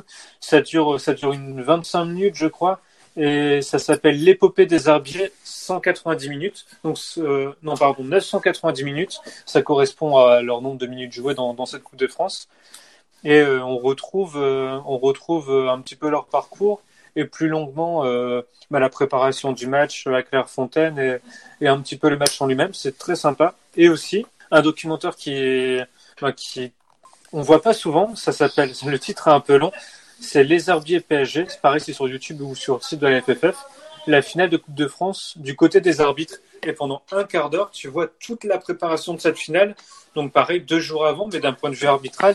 Et c'est assez, assez passionnant. Bien sûr, ça dure pas, ça dure pas deux heures, donc, euh, donc ça se regarde assez facilement. Ah, ça permet de voir aussi qu'un arbitre, ça prépare pareil pendant 48 heures, euh, 48 heures tout un match avec la préparation, la balade du matin, la collation, les briefings. On voit, on voit le matin le, les briefs avec ces deux, ces deux arbitres en cas régie et ces trois assistants. On compte le quatrième arbitre. Franchement, je vous conseille de regarder. C'était assez sympa. On apprend, c'est court, on apprend pas mal de choses. Donc, on va revenir à la finale. hein. Malheureusement, je vais pas, je pas. Enfin, il y avait pas de suspense quoi. Paris, Paris qui a fait siège sur euh, sur le. Il n'y avait pas de suspense, mais en fin de compte, quand tu regardes le match, les Herbiers euh, n'ont pas été ridicules et loin de là. Euh, vraiment. Ils ont, ils ont Euh, eu parce que même, même si hein, Paris ça tape a, deux fois a les mené au poteaux. score et bon. Il y a eu le but refusé de Kylian Mbappé. Ouais, mais- euh, Ouais, ouais, mais- Oui, mais dans le jeu, tu vois, en, en comment, en, en, mi- en milieu de match, tu vois, tu te dis, bah franchement, les Herbiers, loin d'être ridicules, défensivement, c'était plutôt intéressant. Malheureusement, ouais, devant, Ouais, ouais, euh, ouais. ils ont, ils Bah, ont essayé de jouer sur le côté, on euh, uniquement. après avec les Euh, joueurs ça a qui- pas. euh, les joueurs qui ont marqué le coup. Ouais, mais physiquement, physiquement, ils se sont fait, euh, ils sont fait manger surtout Mais ça. toi, dès- Max, dès, dès que ça arrivait sur, sur la défense dans- c'était fini. Petite anecdote aussi, je l'ai vu dans un bar à Arras, à côté de, Mm. De Chantôme et de, de Douchet, qui était très, très, très critique envers, envers le PSG et envers les Herbiers aussi, qui, qui, pou- eh ben, ils jouaient à Lens. Ils jouaient à Lens. Ah Qu'est-ce qu'ils faisaient avant Ils jouaient à Lens. et, euh, Comment ça?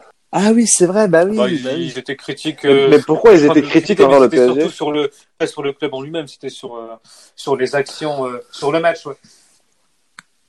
Ah, Sur le match. Mm.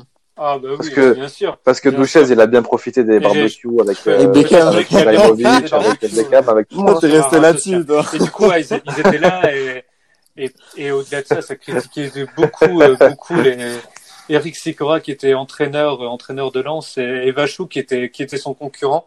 Et pour eux, ils auraient jamais dû sortir contre les Herbiers. C'était leur place hein, d'être là, d'être là cette année-là. Et il y avait beaucoup de, beaucoup de haine dans leur, euh, dans leur. Ah oui, d'accord. Ça, ça ok. rageait beaucoup. Ouais, parce que je pense qu'une finale Oui, de Coupe de France, euh, ça reste, contre Chambly en ça demi, reste ils un super souvenir le à, faire, je pense. Donc ouais, pour euh, pour en revenir pour en revenir au match, Ouais, c'est ça. euh, c'était euh, c'était Lo Celso qui marque en première mi-temps, frappe frappe enroulée et et le deuxième Ouais. but de Cavani un Ah. penalty penalty En indiscutable. ouais. Mais mais ouais, moi j'avais pas senti forcément les les herbiers exister et là euh, je voulais c'est ce que je voulais te dire pardon. Euh, Max qui a vu le match, est-ce que tu sens pas quand c'est comme ça en finale quand même le club qui veut pas passer non plus pour le pour le salaud et qui veut pas en faire trop, qui veut pas mettre un 8-0 facilement? Parce que là, Alors, je suis, je suis d'accord, mais bizarrement, dans, dans le jeu, c'est vrai qu'au début, tout le monde s'attend à ce que Paris mette une fessée euh, aux herbiers, mais je les ai pas euh, sentis avec une telle retenue, tu vois, dans, dans le sens où, euh, où ils sont pas non plus retenus de, de jouer. Ils ont joué, c'est pour ça que je te dis, pour moi, pour moi les herbiers ont été euh, plus qu'honorables, puisque défensivement, ça, ça tenait la route. Et puis Paris a eu énormément d'occasions et surtout était un peu, un peu moins Bah, fort sur ce justement, match-là. C'est moi, c'est plus je- Paris où je les ai pas trouvés je euh, pense quand même très, y a- très euh, tranchants devant. enfin, inconsciemment, il y a quand même l'image du club qui qui veut pas qui veut pas trop en faire tout ça. Parce que autant leur oui, il y a, il y a À la, Ouais, fin, à la euh, fin, je me rappelle que sur le podium, ils avaient mis, euh, ouais, ils avaient mis aussi, euh, le- un joueur de- des Herbiers. qui avait euh, qui avait brandi la coupe. Mm. Donc Mais je te rejoins sur ton analyse, Ah Rico. C'est vrai oui, que oui. Paris n'est pas un club allemand que- euh, sans que cœur, euh, qui- beaucoup de, qui, beaucoup de retenue. euh, bah dans, dans dans le match, moi, j'ai pas senti Bah, tant que c'est- ça. dans le résumé- euh, dans le résumé, peut-être avec du, du recul et peut-être avec euh, en regardant le match de. Ensuite, euh, donc là, c'est quand même euh, un, un beau parcours hein, pour un club de national qui descendra malheureusement en, en CFA. Euh, j'ai oui, c'est ça le pire. Ouais, c'est qu'en plus ils descendent à la fin de, de cette ce saison-là. parcours, de ce parcours. Combien en reste-t-il Mmh. donc aux herbiers? Ouais, Oh, là, c'était il y a deux ans. Tu, tu... Ah, Pas tu veux dire de joueurs? Sur tout le groupe. Je sur sais, tout que- le je sais que ça bouge beaucoup. euh, de- Tu parles de quoi? Sur tout le groupe ou sur le, le 11 euh, Parce que moi, je pense que ça bouge en ce moment, quoi, connaissant un peu les clubs de, de, de bah, quand ils National redescendent 2, euh, ça bouge beaucoup Ouais, quand même c'est en ce compliqué. moment. Donc, euh, Quand ils redescendent, quand ils redescendent comme ça, et ben, c'est, généralement, c'est très, très compliqué de garder les joueurs. Il en reste. Euh, bah, la je dirais- moi, je dirais assez deux, trois. C'est qu'il y a autant de joueurs ah, de cette époque qui jouent aux herbiers actuellement que, que de joueurs qui jouent à Chambly. Ils sont cinq joueurs à être partis jouer à Chambly. Cinq joueurs. Les... Oui, c'est vrai. Ah ouais, oui, oui, ils ont fait l'ascenseur. ouais, mais au final, ça ça national, ils ont recruté les Chambly deux milieux monte. de terrain et les deux, et les deux défenseurs centraux. Ils sont montés, euh, Oui, c'est vrai. ils sont montés euh, en Ligue 2. Et t'as l'attaquant euh, de l'époque qui a rejoint, euh, qui a rejoint euh, Chambly en Ligue 2, qui, qui a fait une saison honorable, hein, qui, qui a marqué quelques buts. Ensuite, il y a euh, Bongon Guy. Euh, C'était l'ailier, je sais pas si vous vous souvenez, l'ailier camerounais euh, sur le enfin qui, qui allait très très vite sur le côté, qui, qui a marqué pas mal de buts dans de France. Lui, il est parti, Mm. Il est parti en D1 croate au Slaven Belupo et euh, il a fait une saison. Cette saison, il joue en D1 slovène au Tabor Sozana et le salaud, il a la chance d'être entraîné par un champion du monde. Devinez qui? Un champion du monde italien qui a joué à la Juve. Camoranesi. Il est entraîné par Camoranesi en D1 slovène et je trouve ça l'anecdote Ah ouais? je trouvais super. Ah, putain. Bah, franchement, je- pense que c'est ce que je voulais vous Ouais, dire c'est aussi. euh, c'est compliqué à ce niveau-là. Tu sais jamais si tu dois rester en rester en France et et on va pas se mentir, c'est quand même des belles infrastructures. Souvent, tu as un petit un petit poste un peu planqué à la mairie, tout ça, ou essayer de partir dans des destinations un peu exotiques ou euh, ouais, voilà, c'est c'est compliqué. hein, pense, essayer de percer un peu que- plus. euh, parce que tu en as un autre, après Clément euh, Couturier. Alors lui, il a signé au Ouais, ouais, Luxembourg clairement. et euh, il a eu la chance de jouer l'Europa League contre le Milan AC, Betis et l'Olympiakos en, en phase de poule. Donc ce qui est Ah oui, sympa. Ça, mais c'est, on, Ouais. en, on en discutait justement, euh, Rico, avec Bassim en, en Insta Live. Euh, c'était il y a, il y a moins d'une semaine. Euh, des joueurs français Ouais. qui euh, s'expatrient beaucoup.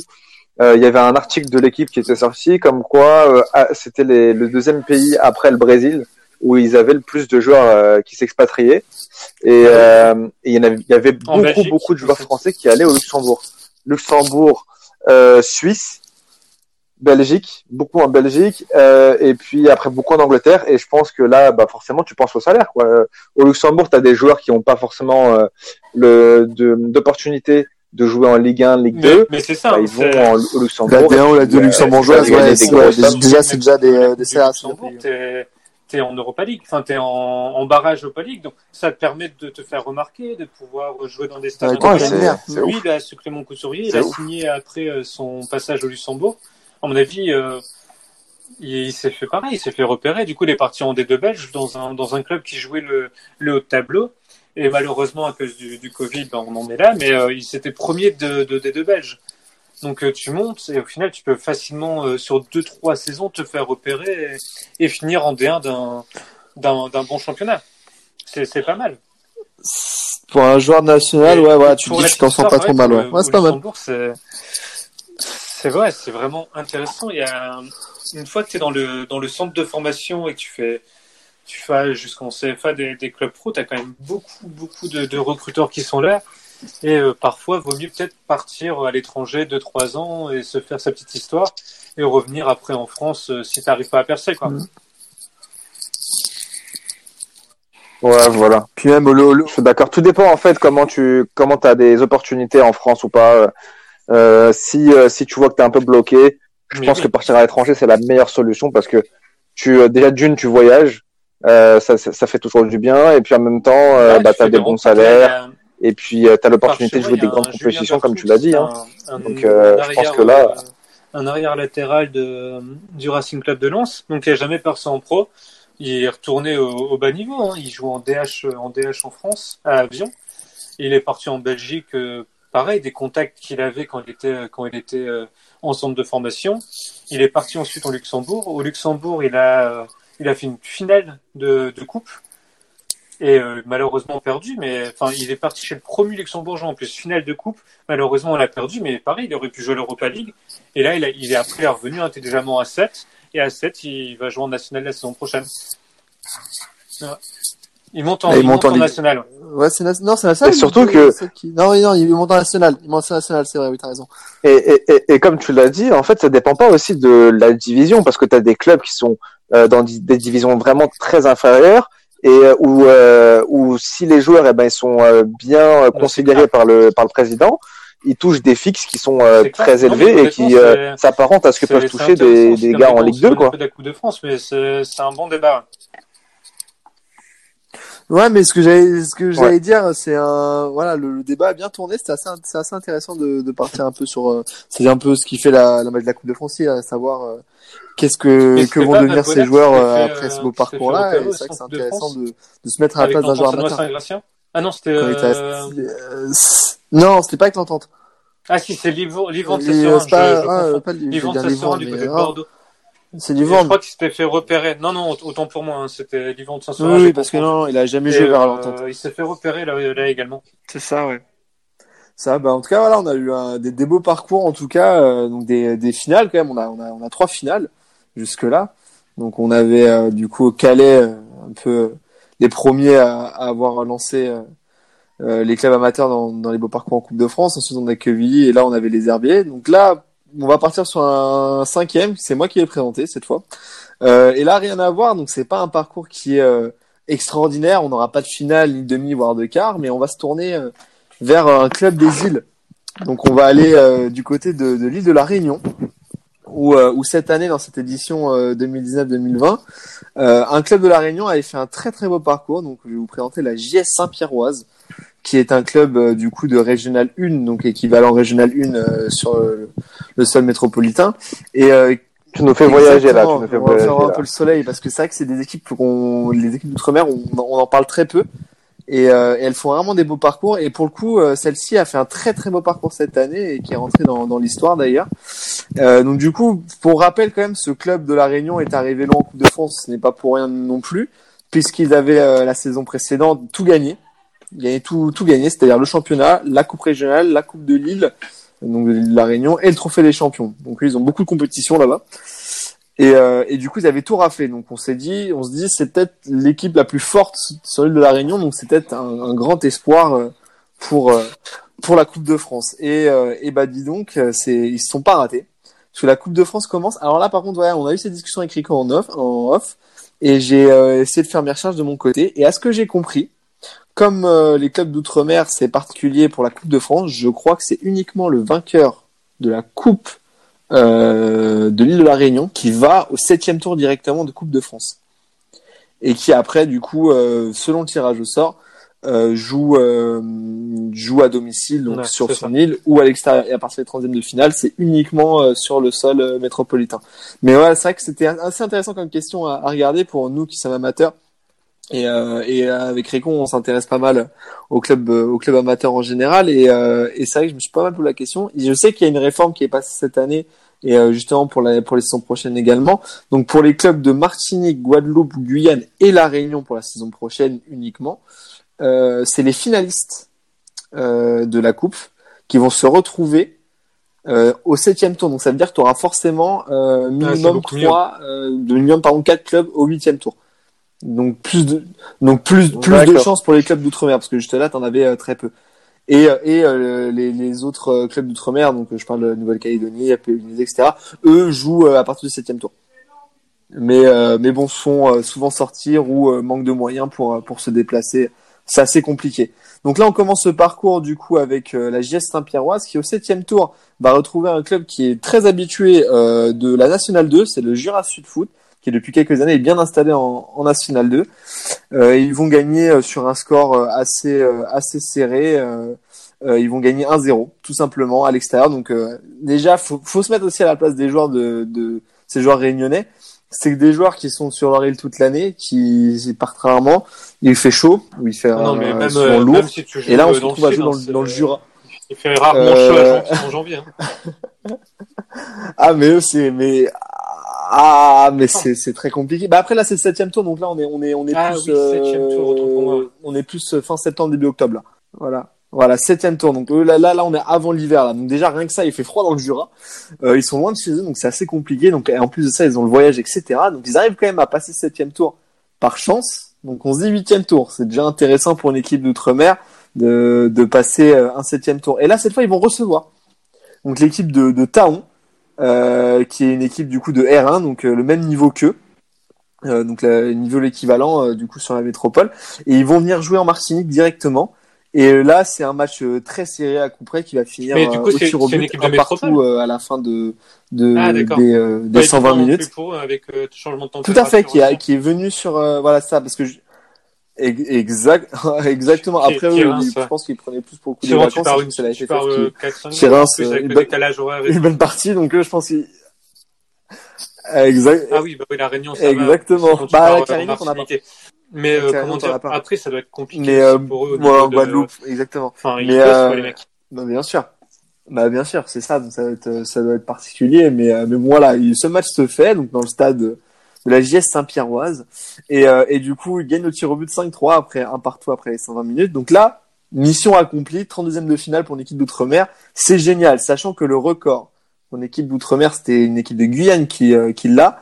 Donc euh, en 1989, qui s'en allait jusqu'en 16e de finale. Donc c'était euh, le Geldar de Kourou qui avait perdu contre Nantes. Bon, un score assez euh, assez difficile de 8-0 en 16e de finale, mais qui avait réussi à faire 16e de finale. Mais bon, faut, faut remonter à 1989 pour ça.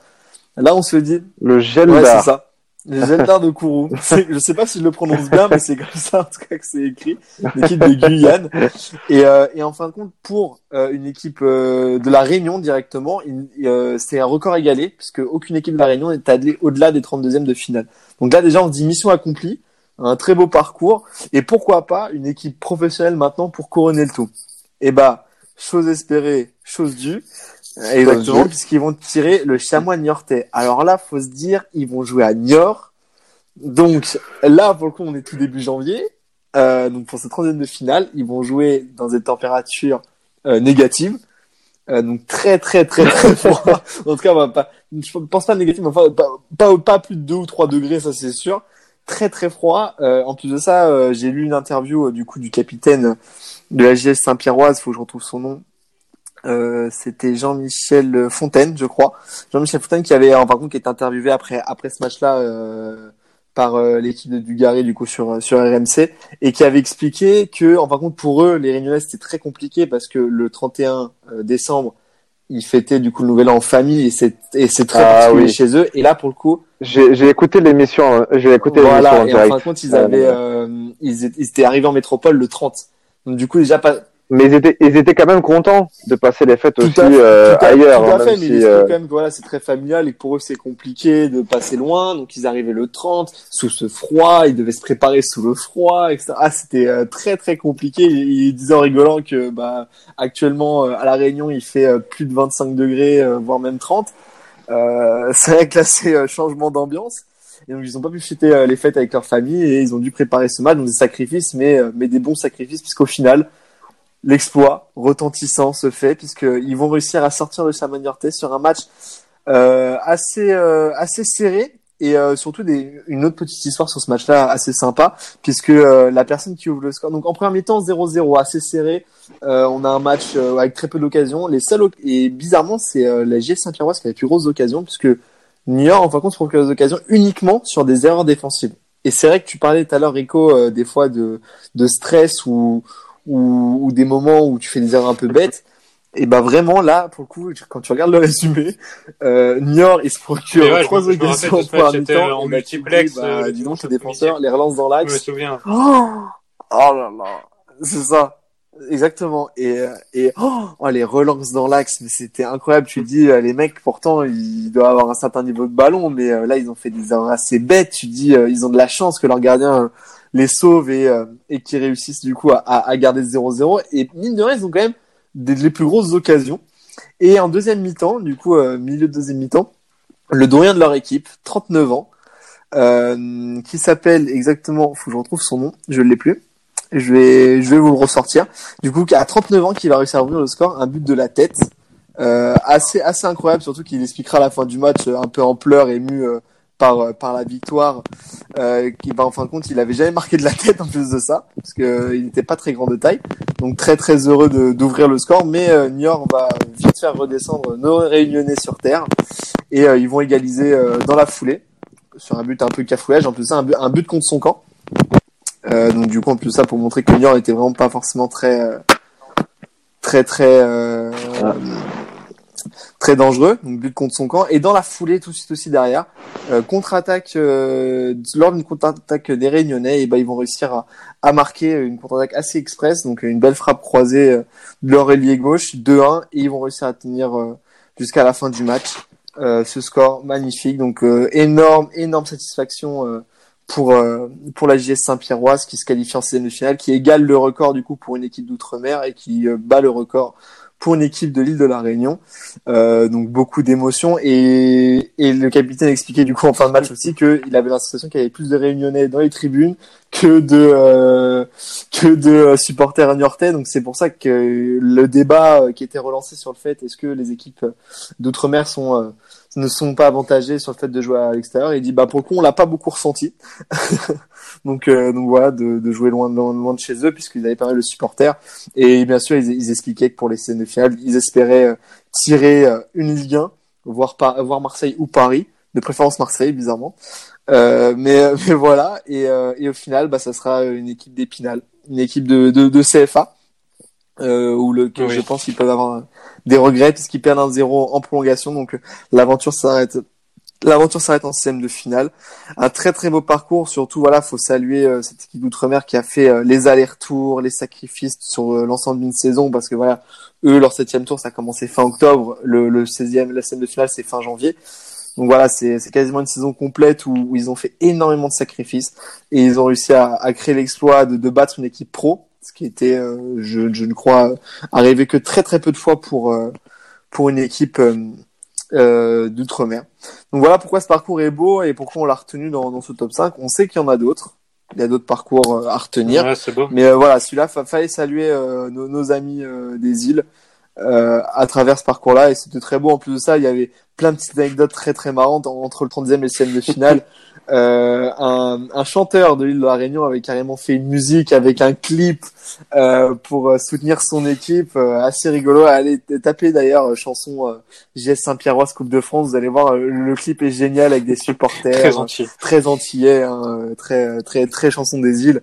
C'est euh, oui voilà, non mais c'est c'est c'est génial. Franchement, c'est c'est très marrant à à, à regarder. Donc euh, vraiment, c'est saluer euh, cette performance et euh, et, euh, et le foot des îles qui est qui est un football que des Ouais, fois on oublie et et qui pourtant euh, sort de, de très bons joueurs. Hein. On sait que beaucoup de joueurs guadeloupéens ou martiniquais euh, finissent pro.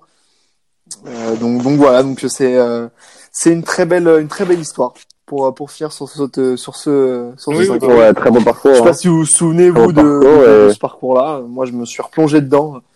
Oui, cette année, Ouais, du c'est coup, mais, euh, alors moi, je, ouais, je me rappelle du match contre Épinal. Après, j'ai pas regardé le match, hein, je vous l'avouerai, mais euh, je me rappelle de ce match-là. Mais euh, non, non, très beau parcours. Hein. Ouais, ça fait du bien d'avoir aussi un peu d'exotisme de aussi de. tout le monde, tout le monde dans ces la métropole et c'est vraiment du plus petit club au plus gros club. C'est c'est une compétition assez incroyable, je trouve. Et j'ai retrouvé, euh, pardon, euh, le, le nom du coup du doyen qui a marqué euh, le, le but euh, pour le Virtus Score contre. Donc c'est euh, Gérard Hubert, du coup 39 ans quand même, marqué un but en Coupe de France euh, beau. en 32 À part, ans ouais, à à, à, avis, à un 39 Jean-Michel ans quand même, c'est pas banal qui revient de- d'un club où il a joué en R2 ou ou R3. C'est pas arrivé souvent. Oui, mais voilà, mais bon, je Non, je suis pas sûr je non suis plus. pas sûr qu'il il- je suis pas sûr qu'il a il a jusqu'en 32e de finale quoi. Ouais, voilà, qui se rentre Tu vois, à la tu- fin. et genre un- genre 41 ans et un- un joueur coach, euh, aussi une bonne patte. Un joueur coach. Dédé, on l'appelle. Non, c'est ça que vous imaginez quand même 39 ans. salaud. Majdi, il a arrêté sa carrière à 18 ans. euh, Ah, mais il a il a 18 ans, mais avec la Pour- pour- la- la- Vous, vous, vous, vous pouvez me retrouver à la Nigeria. Voilà. Donc c'est tout à son honneur quand même. Ah bah c'est ça, oui, c'est ça qu'il faut dire. Ouais, c'est ça, exactement. Ah, le bon foot Exactement. du dimanche comme on aime, qui nous manque un peu euh, dans, dans ces périodes-là. Donc c'est vrai que ça fait, euh, c'est sympa de, de se rappeler ces beaux souvenirs de Coupe de France. En tout cas, on va passer du coup un peu au débat parce que on a cité du coup ces, ces cinq beaux parcours, mais selon vous, quel est le plus beau parcours? Je vais commencer par toi, Magie, parce que je connais déjà la vie de Rico. Je, je, je sais que le cœur va parler, mais, mais Magie, je, je t'écoute. Euh, alors, moi j'aime bien quand même celui de Rico, celui de, celui de Calais. Oh, tu vas pas nous aider là. Non, il m'a beaucoup plu, c'est vrai, il m'a beaucoup plu. Maintenant, euh, c'est vrai que euh, moi, le, le parcours de Carquefou me plaît bien Bah, aussi. Parce que c'est une ça, en fait. CFA2, C'est c'est une CFA2 qui euh, bat quand même l'AS Nancy-Lorraine, qui bat euh, Orléans, qui bat l'OM, l'OM en, en, en, en huitième. Ça me fait plaisir quand même. Même si Quevilly va quand même loin en finale, Ouais, ils vont ils vont jusqu'en finale euh, et perdre en finale contre, mais euh, contre le Grand, la Mar- Lyonnais. C'est une équipe de, de tu nationale. Marseille, tu mets C'est une équipe Saint-Etienne de- à de la nationale. Que Ah, base, auto- Ouais, mais est-ce que ça te tient autant à cœur? Là, c'est parce que c'est Oh, Marseille. le parcours est magnifique Ouais. quand même. Bah oui, bien sûr. Ah, mais bien sûr. Après, moi, voilà, moi, mon avis personnel, c'est vrai que c'est le, le parcours de Quevilly qui me fait, euh, qui me fait vraiment plaisir parce qu'ils éliminent Marseille aussi et ils éliminent Rennes. Oui, mais c'est national. Ouais, je, je suis d'accord avec toi, mais tu vois, dans le sens où je me dis, c'est une nationale qui vient de monter, euh, qui vient de monter, qui a connu euh, pas mal de fois euh, euh, les, les divisions en dessous, et en plus de ça, qui avait déjà réussi à faire un beau parcours en Coupe de France euh, quelques années auparavant. Euh, donc ça aussi, il faut le dire, c'est une équipe qui a, qui a récidivé un petit peu euh, dans, dans, dans cette Coupe de France. Donc c'est pour ça, moi, ce parcours-là me tient plus à cœur. Un peu ça, l'anecdote d'avoir vu euh, la finale. euh, euh, avec Clairefontaine aussi, ça me fait de, de beaux souvenirs. Ah c'est ouais, vrai que cette, ouais. cette équipe et ce parcours m'a marqué en général. Mais c'est pour ça, t'es Ah pas non, objectif. bien sûr. Après, On parle football. en deuxième position, je mets. en deuxième position, je, mets... je mettrais, je mettrais Carquefou pour le coup. Et C'est vrai que j'avais oublié un peu ce parcours-là et c'est vrai qu'ils ont fait un très très très beau parcours quand même hein. Est-ce que tu veux que je te rappelle un petit Parce peu que j'ai aucun souvenir et que j'étais beaucoup trop jeune et, euh, et que. Ca- Calais, Calais CFA, donc c'est le premier club de CFA. Vas-y, vas-y, Rico, fais-nous rêver. Donc Lille et Cannes, deux clubs de D2, on est d'accord? C'est pas un parcours genre les Herbiers ou euh, ou avec tout le respect Ouais, ouais. que je leur dois. euh, Ouais. Donc attends. Non, les habits, j'avoue, je je, ils le mets, je le mettrais en cinquième perso les et contre. Bordeaux. Bordeaux qui sera champion de France la saison d'après ou non cette année là je crois. Non c'est deux la saison de ouais je crois que c'est cette saison là. Donc ils Non, éliminent ça, là, je Strasbourg D1 avec les joueurs qu'on a cités tout à l'heure 2-1 dans le temps réglementaire. Ensuite 3-1 Bordeaux Bordeaux avec un champion du monde quand même. Même si c'est du Gary. Il- Oui, enfin, t'as quand même l'Asland, t'as as Miku, c'est une super Oui, enfin, Et ouais. ils Nantes, donc Nantes qui sera, qui est tenant Oui. du titre et qui est champion de France l'année d'après, ils vont, ils font un partout jusqu'en, jusqu'à la 90e et ils pouvaient réellement gagner, tu vois, c'est, ça s'est, ça s'est joué jusqu'au bout, tu vois, jusqu'au bout. Rico, moi, je, je vais te dire la vérité. Je vais te dire la vérité, Rico, je n'ai rien à dire. Je n'ai rien à dire dans le sens où, où tu m'as, tu m'as, non, mais tu m'as, tu m'as convaincu. Oui. C'est, c'est, c'est ça.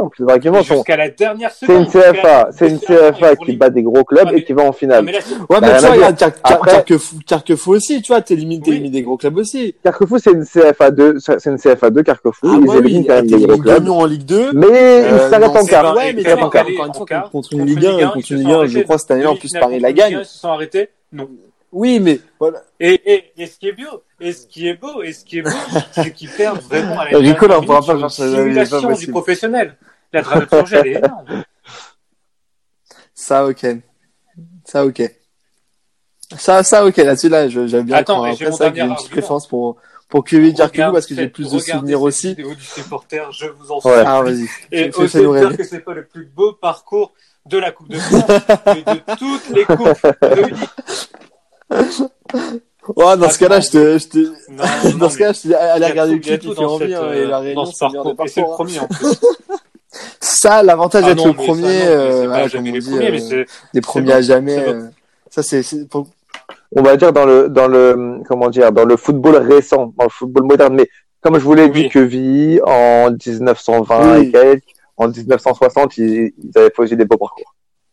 Voilà. Mais c'est vrai que là, c'est Oui, les premiers à arriver euh, en finale dans les en années étant en 60, il y avait CFA quoi, quand même. 16, que vie quand même, c'est la nationale. avait 6000. Voilà. 6000, 6000 clubs engagés. Oui, peut-être que. Ouais, mais ils étaient en national. Bah, Kevin aussi, du coup, 2010, euh, 2012, pardon, 6000 aussi, Bah, si, 6000. bah, franchement, si, hein, ça joue, ça joue beaucoup. Ouais, mais enfin, une division d'écart, je vais pas me dire, Rico, quand même, que... Moi, je trouve, moi, sur- entre 2000, la nationale et la 2000, CFA, non, après, tu 2000, me parles de euh, Parce que là, Ligue 2, en là, je 2000, te dis c'était oui. pas forcément les, les écartés des, des centres de formation comme tu vois maintenant, où c'était beaucoup de joueurs qui, qui étaient là, qui étaient justement les, c'était les meilleurs joueurs des, des régions, tu vois, qui sont favorisés surtout ceux qui étaient, euh, ceux qui étaient les meilleurs du, des championnats à ligue, qui passaient dans les, dans les meilleurs clubs de CFA du coin. Tandis que maintenant, tu récupères vraiment tous ceux qui sont des, tous ceux qui sortent des centres de formation. Donc, euh, t'as moins de mérite quand même. C'est des très beaux parcours. Après, Quevilly, Quevilly, ils battent quand même l'OM. Est-ce que Rennes, a- Euh, est-ce que Rennes, eu c'est ça. coup Non, mais C'est c'est ça, quand moi, même, c'est euh, ça, tu vois, ça quand même un bon parcours, en fier. euh, Non, mais 2000. l'OM, ils avaient quand même, euh, bah, c'est la saison d'avant où ils sont N'oubliez pas champions. Lille. hein. Je... L'OM, 2010, ouais, les euh, deux de toute saisons façon, avant. Saison oui, c'était Lille. avant. Lille avant, bah oui, attends, faut pas, faut pas froisser notre cher Rico. Ah les franchement, je jeunes, je vous invite vraiment à, de- ouais, à nous, nous ça se trouve même, on va, on va essayer de Regardez, faire un, regardez un- vraiment. euh, je, vous- je mettrai Twitter, en lien, ouais. je mettrai en lien les, les résumés des matchs euh, Ouais, renseignez-vous vraiment. euh, annexes. euh, ouais. on va essayer de faire un, sondage euh, auprès du Twitter pour voir euh, quel, quel parcours a été le plus marquant selon vous. Et après, voilà, on a pu oublier quelques parcours aussi. Voilà, donc là, les parcours nous qui ressortent, euh, où on a principalement dit donc, du coup Calais, Quevilly, Carquefoot nous ont bien marqué. Mais c'est vrai qu'il y a d'autres parcours aussi qu'on a pu oublier. Moi, je, notamment celui d'Épinal de cette année. Ah oui, ben c'est marrant. même si la Coupe de France n'est pas finie, ne sera peut-être jamais finie. Euh, elle est quand même allée jusqu'en quart. Et quand même allée jusqu'en quart à éliminer Lille et elle s'est fait éliminer par Saint-Etienne, qui est finaliste. Euh, on a également aussi bah, les Chambly aussi, Chambly l'année de, des, des Herbiers, qui font une demi-finale. En plus de ça, Chambly, eux, éliminent une Ligue 1 Strasbourg. Euh, donc un parcours, je pense, plus honorable que euh, que, que les Herbiers. C'est pour ça aussi je Euh, voulais ouais, moi j'ai Montsolimine aller, au bout. 2006-2007. Voilà, les Rico, je pense donc qu'on a du. Bordeaux et Lens, tous les deux en Ligue 1. Mais ils perdent en, demi contre, contre Sochaux. En quart ou en demi, ouais. Mhm. Et ensuite, euh, Chambéry en 2000. Ah, quand même. Montsolimine est en CFA. C'est quel, euh, est-ce quel, quel niveau ils étaient? Car, euh, car, euh, mais en tout cas, ils, Ah, ils tu vois, regarde, Bordeaux Michel et Lens CFA, ouais. en Ligue 1. Ou quart, même même quart. Même quart, c'est magnifique. Ouais, C'était en euh, Ah, bizarrement, on- on le quart parler, demi. par exemple, Et ensuite, t'as Chambéry vrai récemment en 2011. Ça, c'est- club club de CFA aussi. On se, je me D'accord. rappelle, ils jouaient, euh, ils avaient fait deux matchs le mercredi après-midi que, que j'avais Alors, en regardé, 2011, ouais. notamment contre Sochaux, où je crois qu'ils gagnent en prolongation. Donc euh, Chambéry qui élimine Monaco. Brest et Sochaux et ils perdent contre le PSG en demi-finale. Ouais, ouais, ouais, beau parcours aussi, Chambéry. Ah qui- oui, quand même. Ah jeune. oui. Pareil, ok. ils faisaient- c'était les matchs sous vois, la neige vois. et tous les matchs vois. pièges là euh, le mercredi après-midi. Mais euh, ils avaient un très très très bon 10. euh, je m'en souviens qui, qui plairait à Nagy et euh, et un et un grand attaquant. Mais ouais, de, de bons parcours aussi. ouais. Voilà, en tout cas, voilà, de, de, voilà, de, de de chez très hauts hein, parcours à retenir aussi. N'hésitez pas surtout à, en citer Si d'autres vous avez des vidéos, euh, qu'on aurait pu, qu'on aurait aussi. pu oublier. Bah, en ouais. commentaire, en commentaire sur le, aussi. Ouais. N'hésitez pas parce que je- en commentaire sur le, sur le tweet, euh, bah, qui va poster le podcast, quoi. Donc, euh, donc n'hésitez pas à mettre des commentaires. Et, puis sur le sondage qu'on va ça- aussi sûrement lancer. j'entends qu'il est 20h du coup. C'est pour ça. Bah ouais, merci. euh, Bon, et bien, beaux en tout cas, ouais. euh, merci messieurs, car c'était vraiment un- une très belle émission. Merci, Ouais, merci à toi, Maxou. Merci, merci on, a, à on a toi. beaucoup, on a beaucoup aimé euh, la préparer, en tout cas en, en off, on s'est beaucoup plu. Euh, J'ai pris du plaisir à la faire également. J'espère que ça vous fera euh, autant plaisir à, à l'écouter et vraiment n'hésitez pas à nous, à nous citer des parcours parce que je pense que la Coupe de France, on a tous des souvenirs de près ou de loin euh, en tant que joueur, en tant que supporter. Euh, C'est une compétition qui nous a toujours fait rêver chaque année. Donc euh, voilà, vraiment n'hésitez pas à, à, à clamer euh, votre amour pour la Coupe de France comme, comme on a pu ouais, le faire merci, pendant merci à vous les cette gars. émission de, cool. de, de plus d'une heure et demie. Messieurs, je vous remercie. Ah, sur, sur ces, ces cris de supporters. Merci les gars. Euh, voilà, en espérant euh, vous en faire d'autres, un peu plus sur la Ligue 1 cette fois. Sur Twitch également. Euh, et on se retrouve vite sur euh, sur le Twitter, sur les réseaux sociaux, sur euh, sur toutes les, les voilà également parce qu'on a le championnat aussi qui est, euh, qui va être fait. On a des quiz également qui qui, qui sont en préparation euh, de nouveau. Et euh, Oui, n'hésitez merci pas à vous, les retrouver sur toutes les plateformes de streaming. Bonne, bonne soirée à Sur tous. ce, Magic Rico, je vous remercie les gars. Bonne soirée à vous.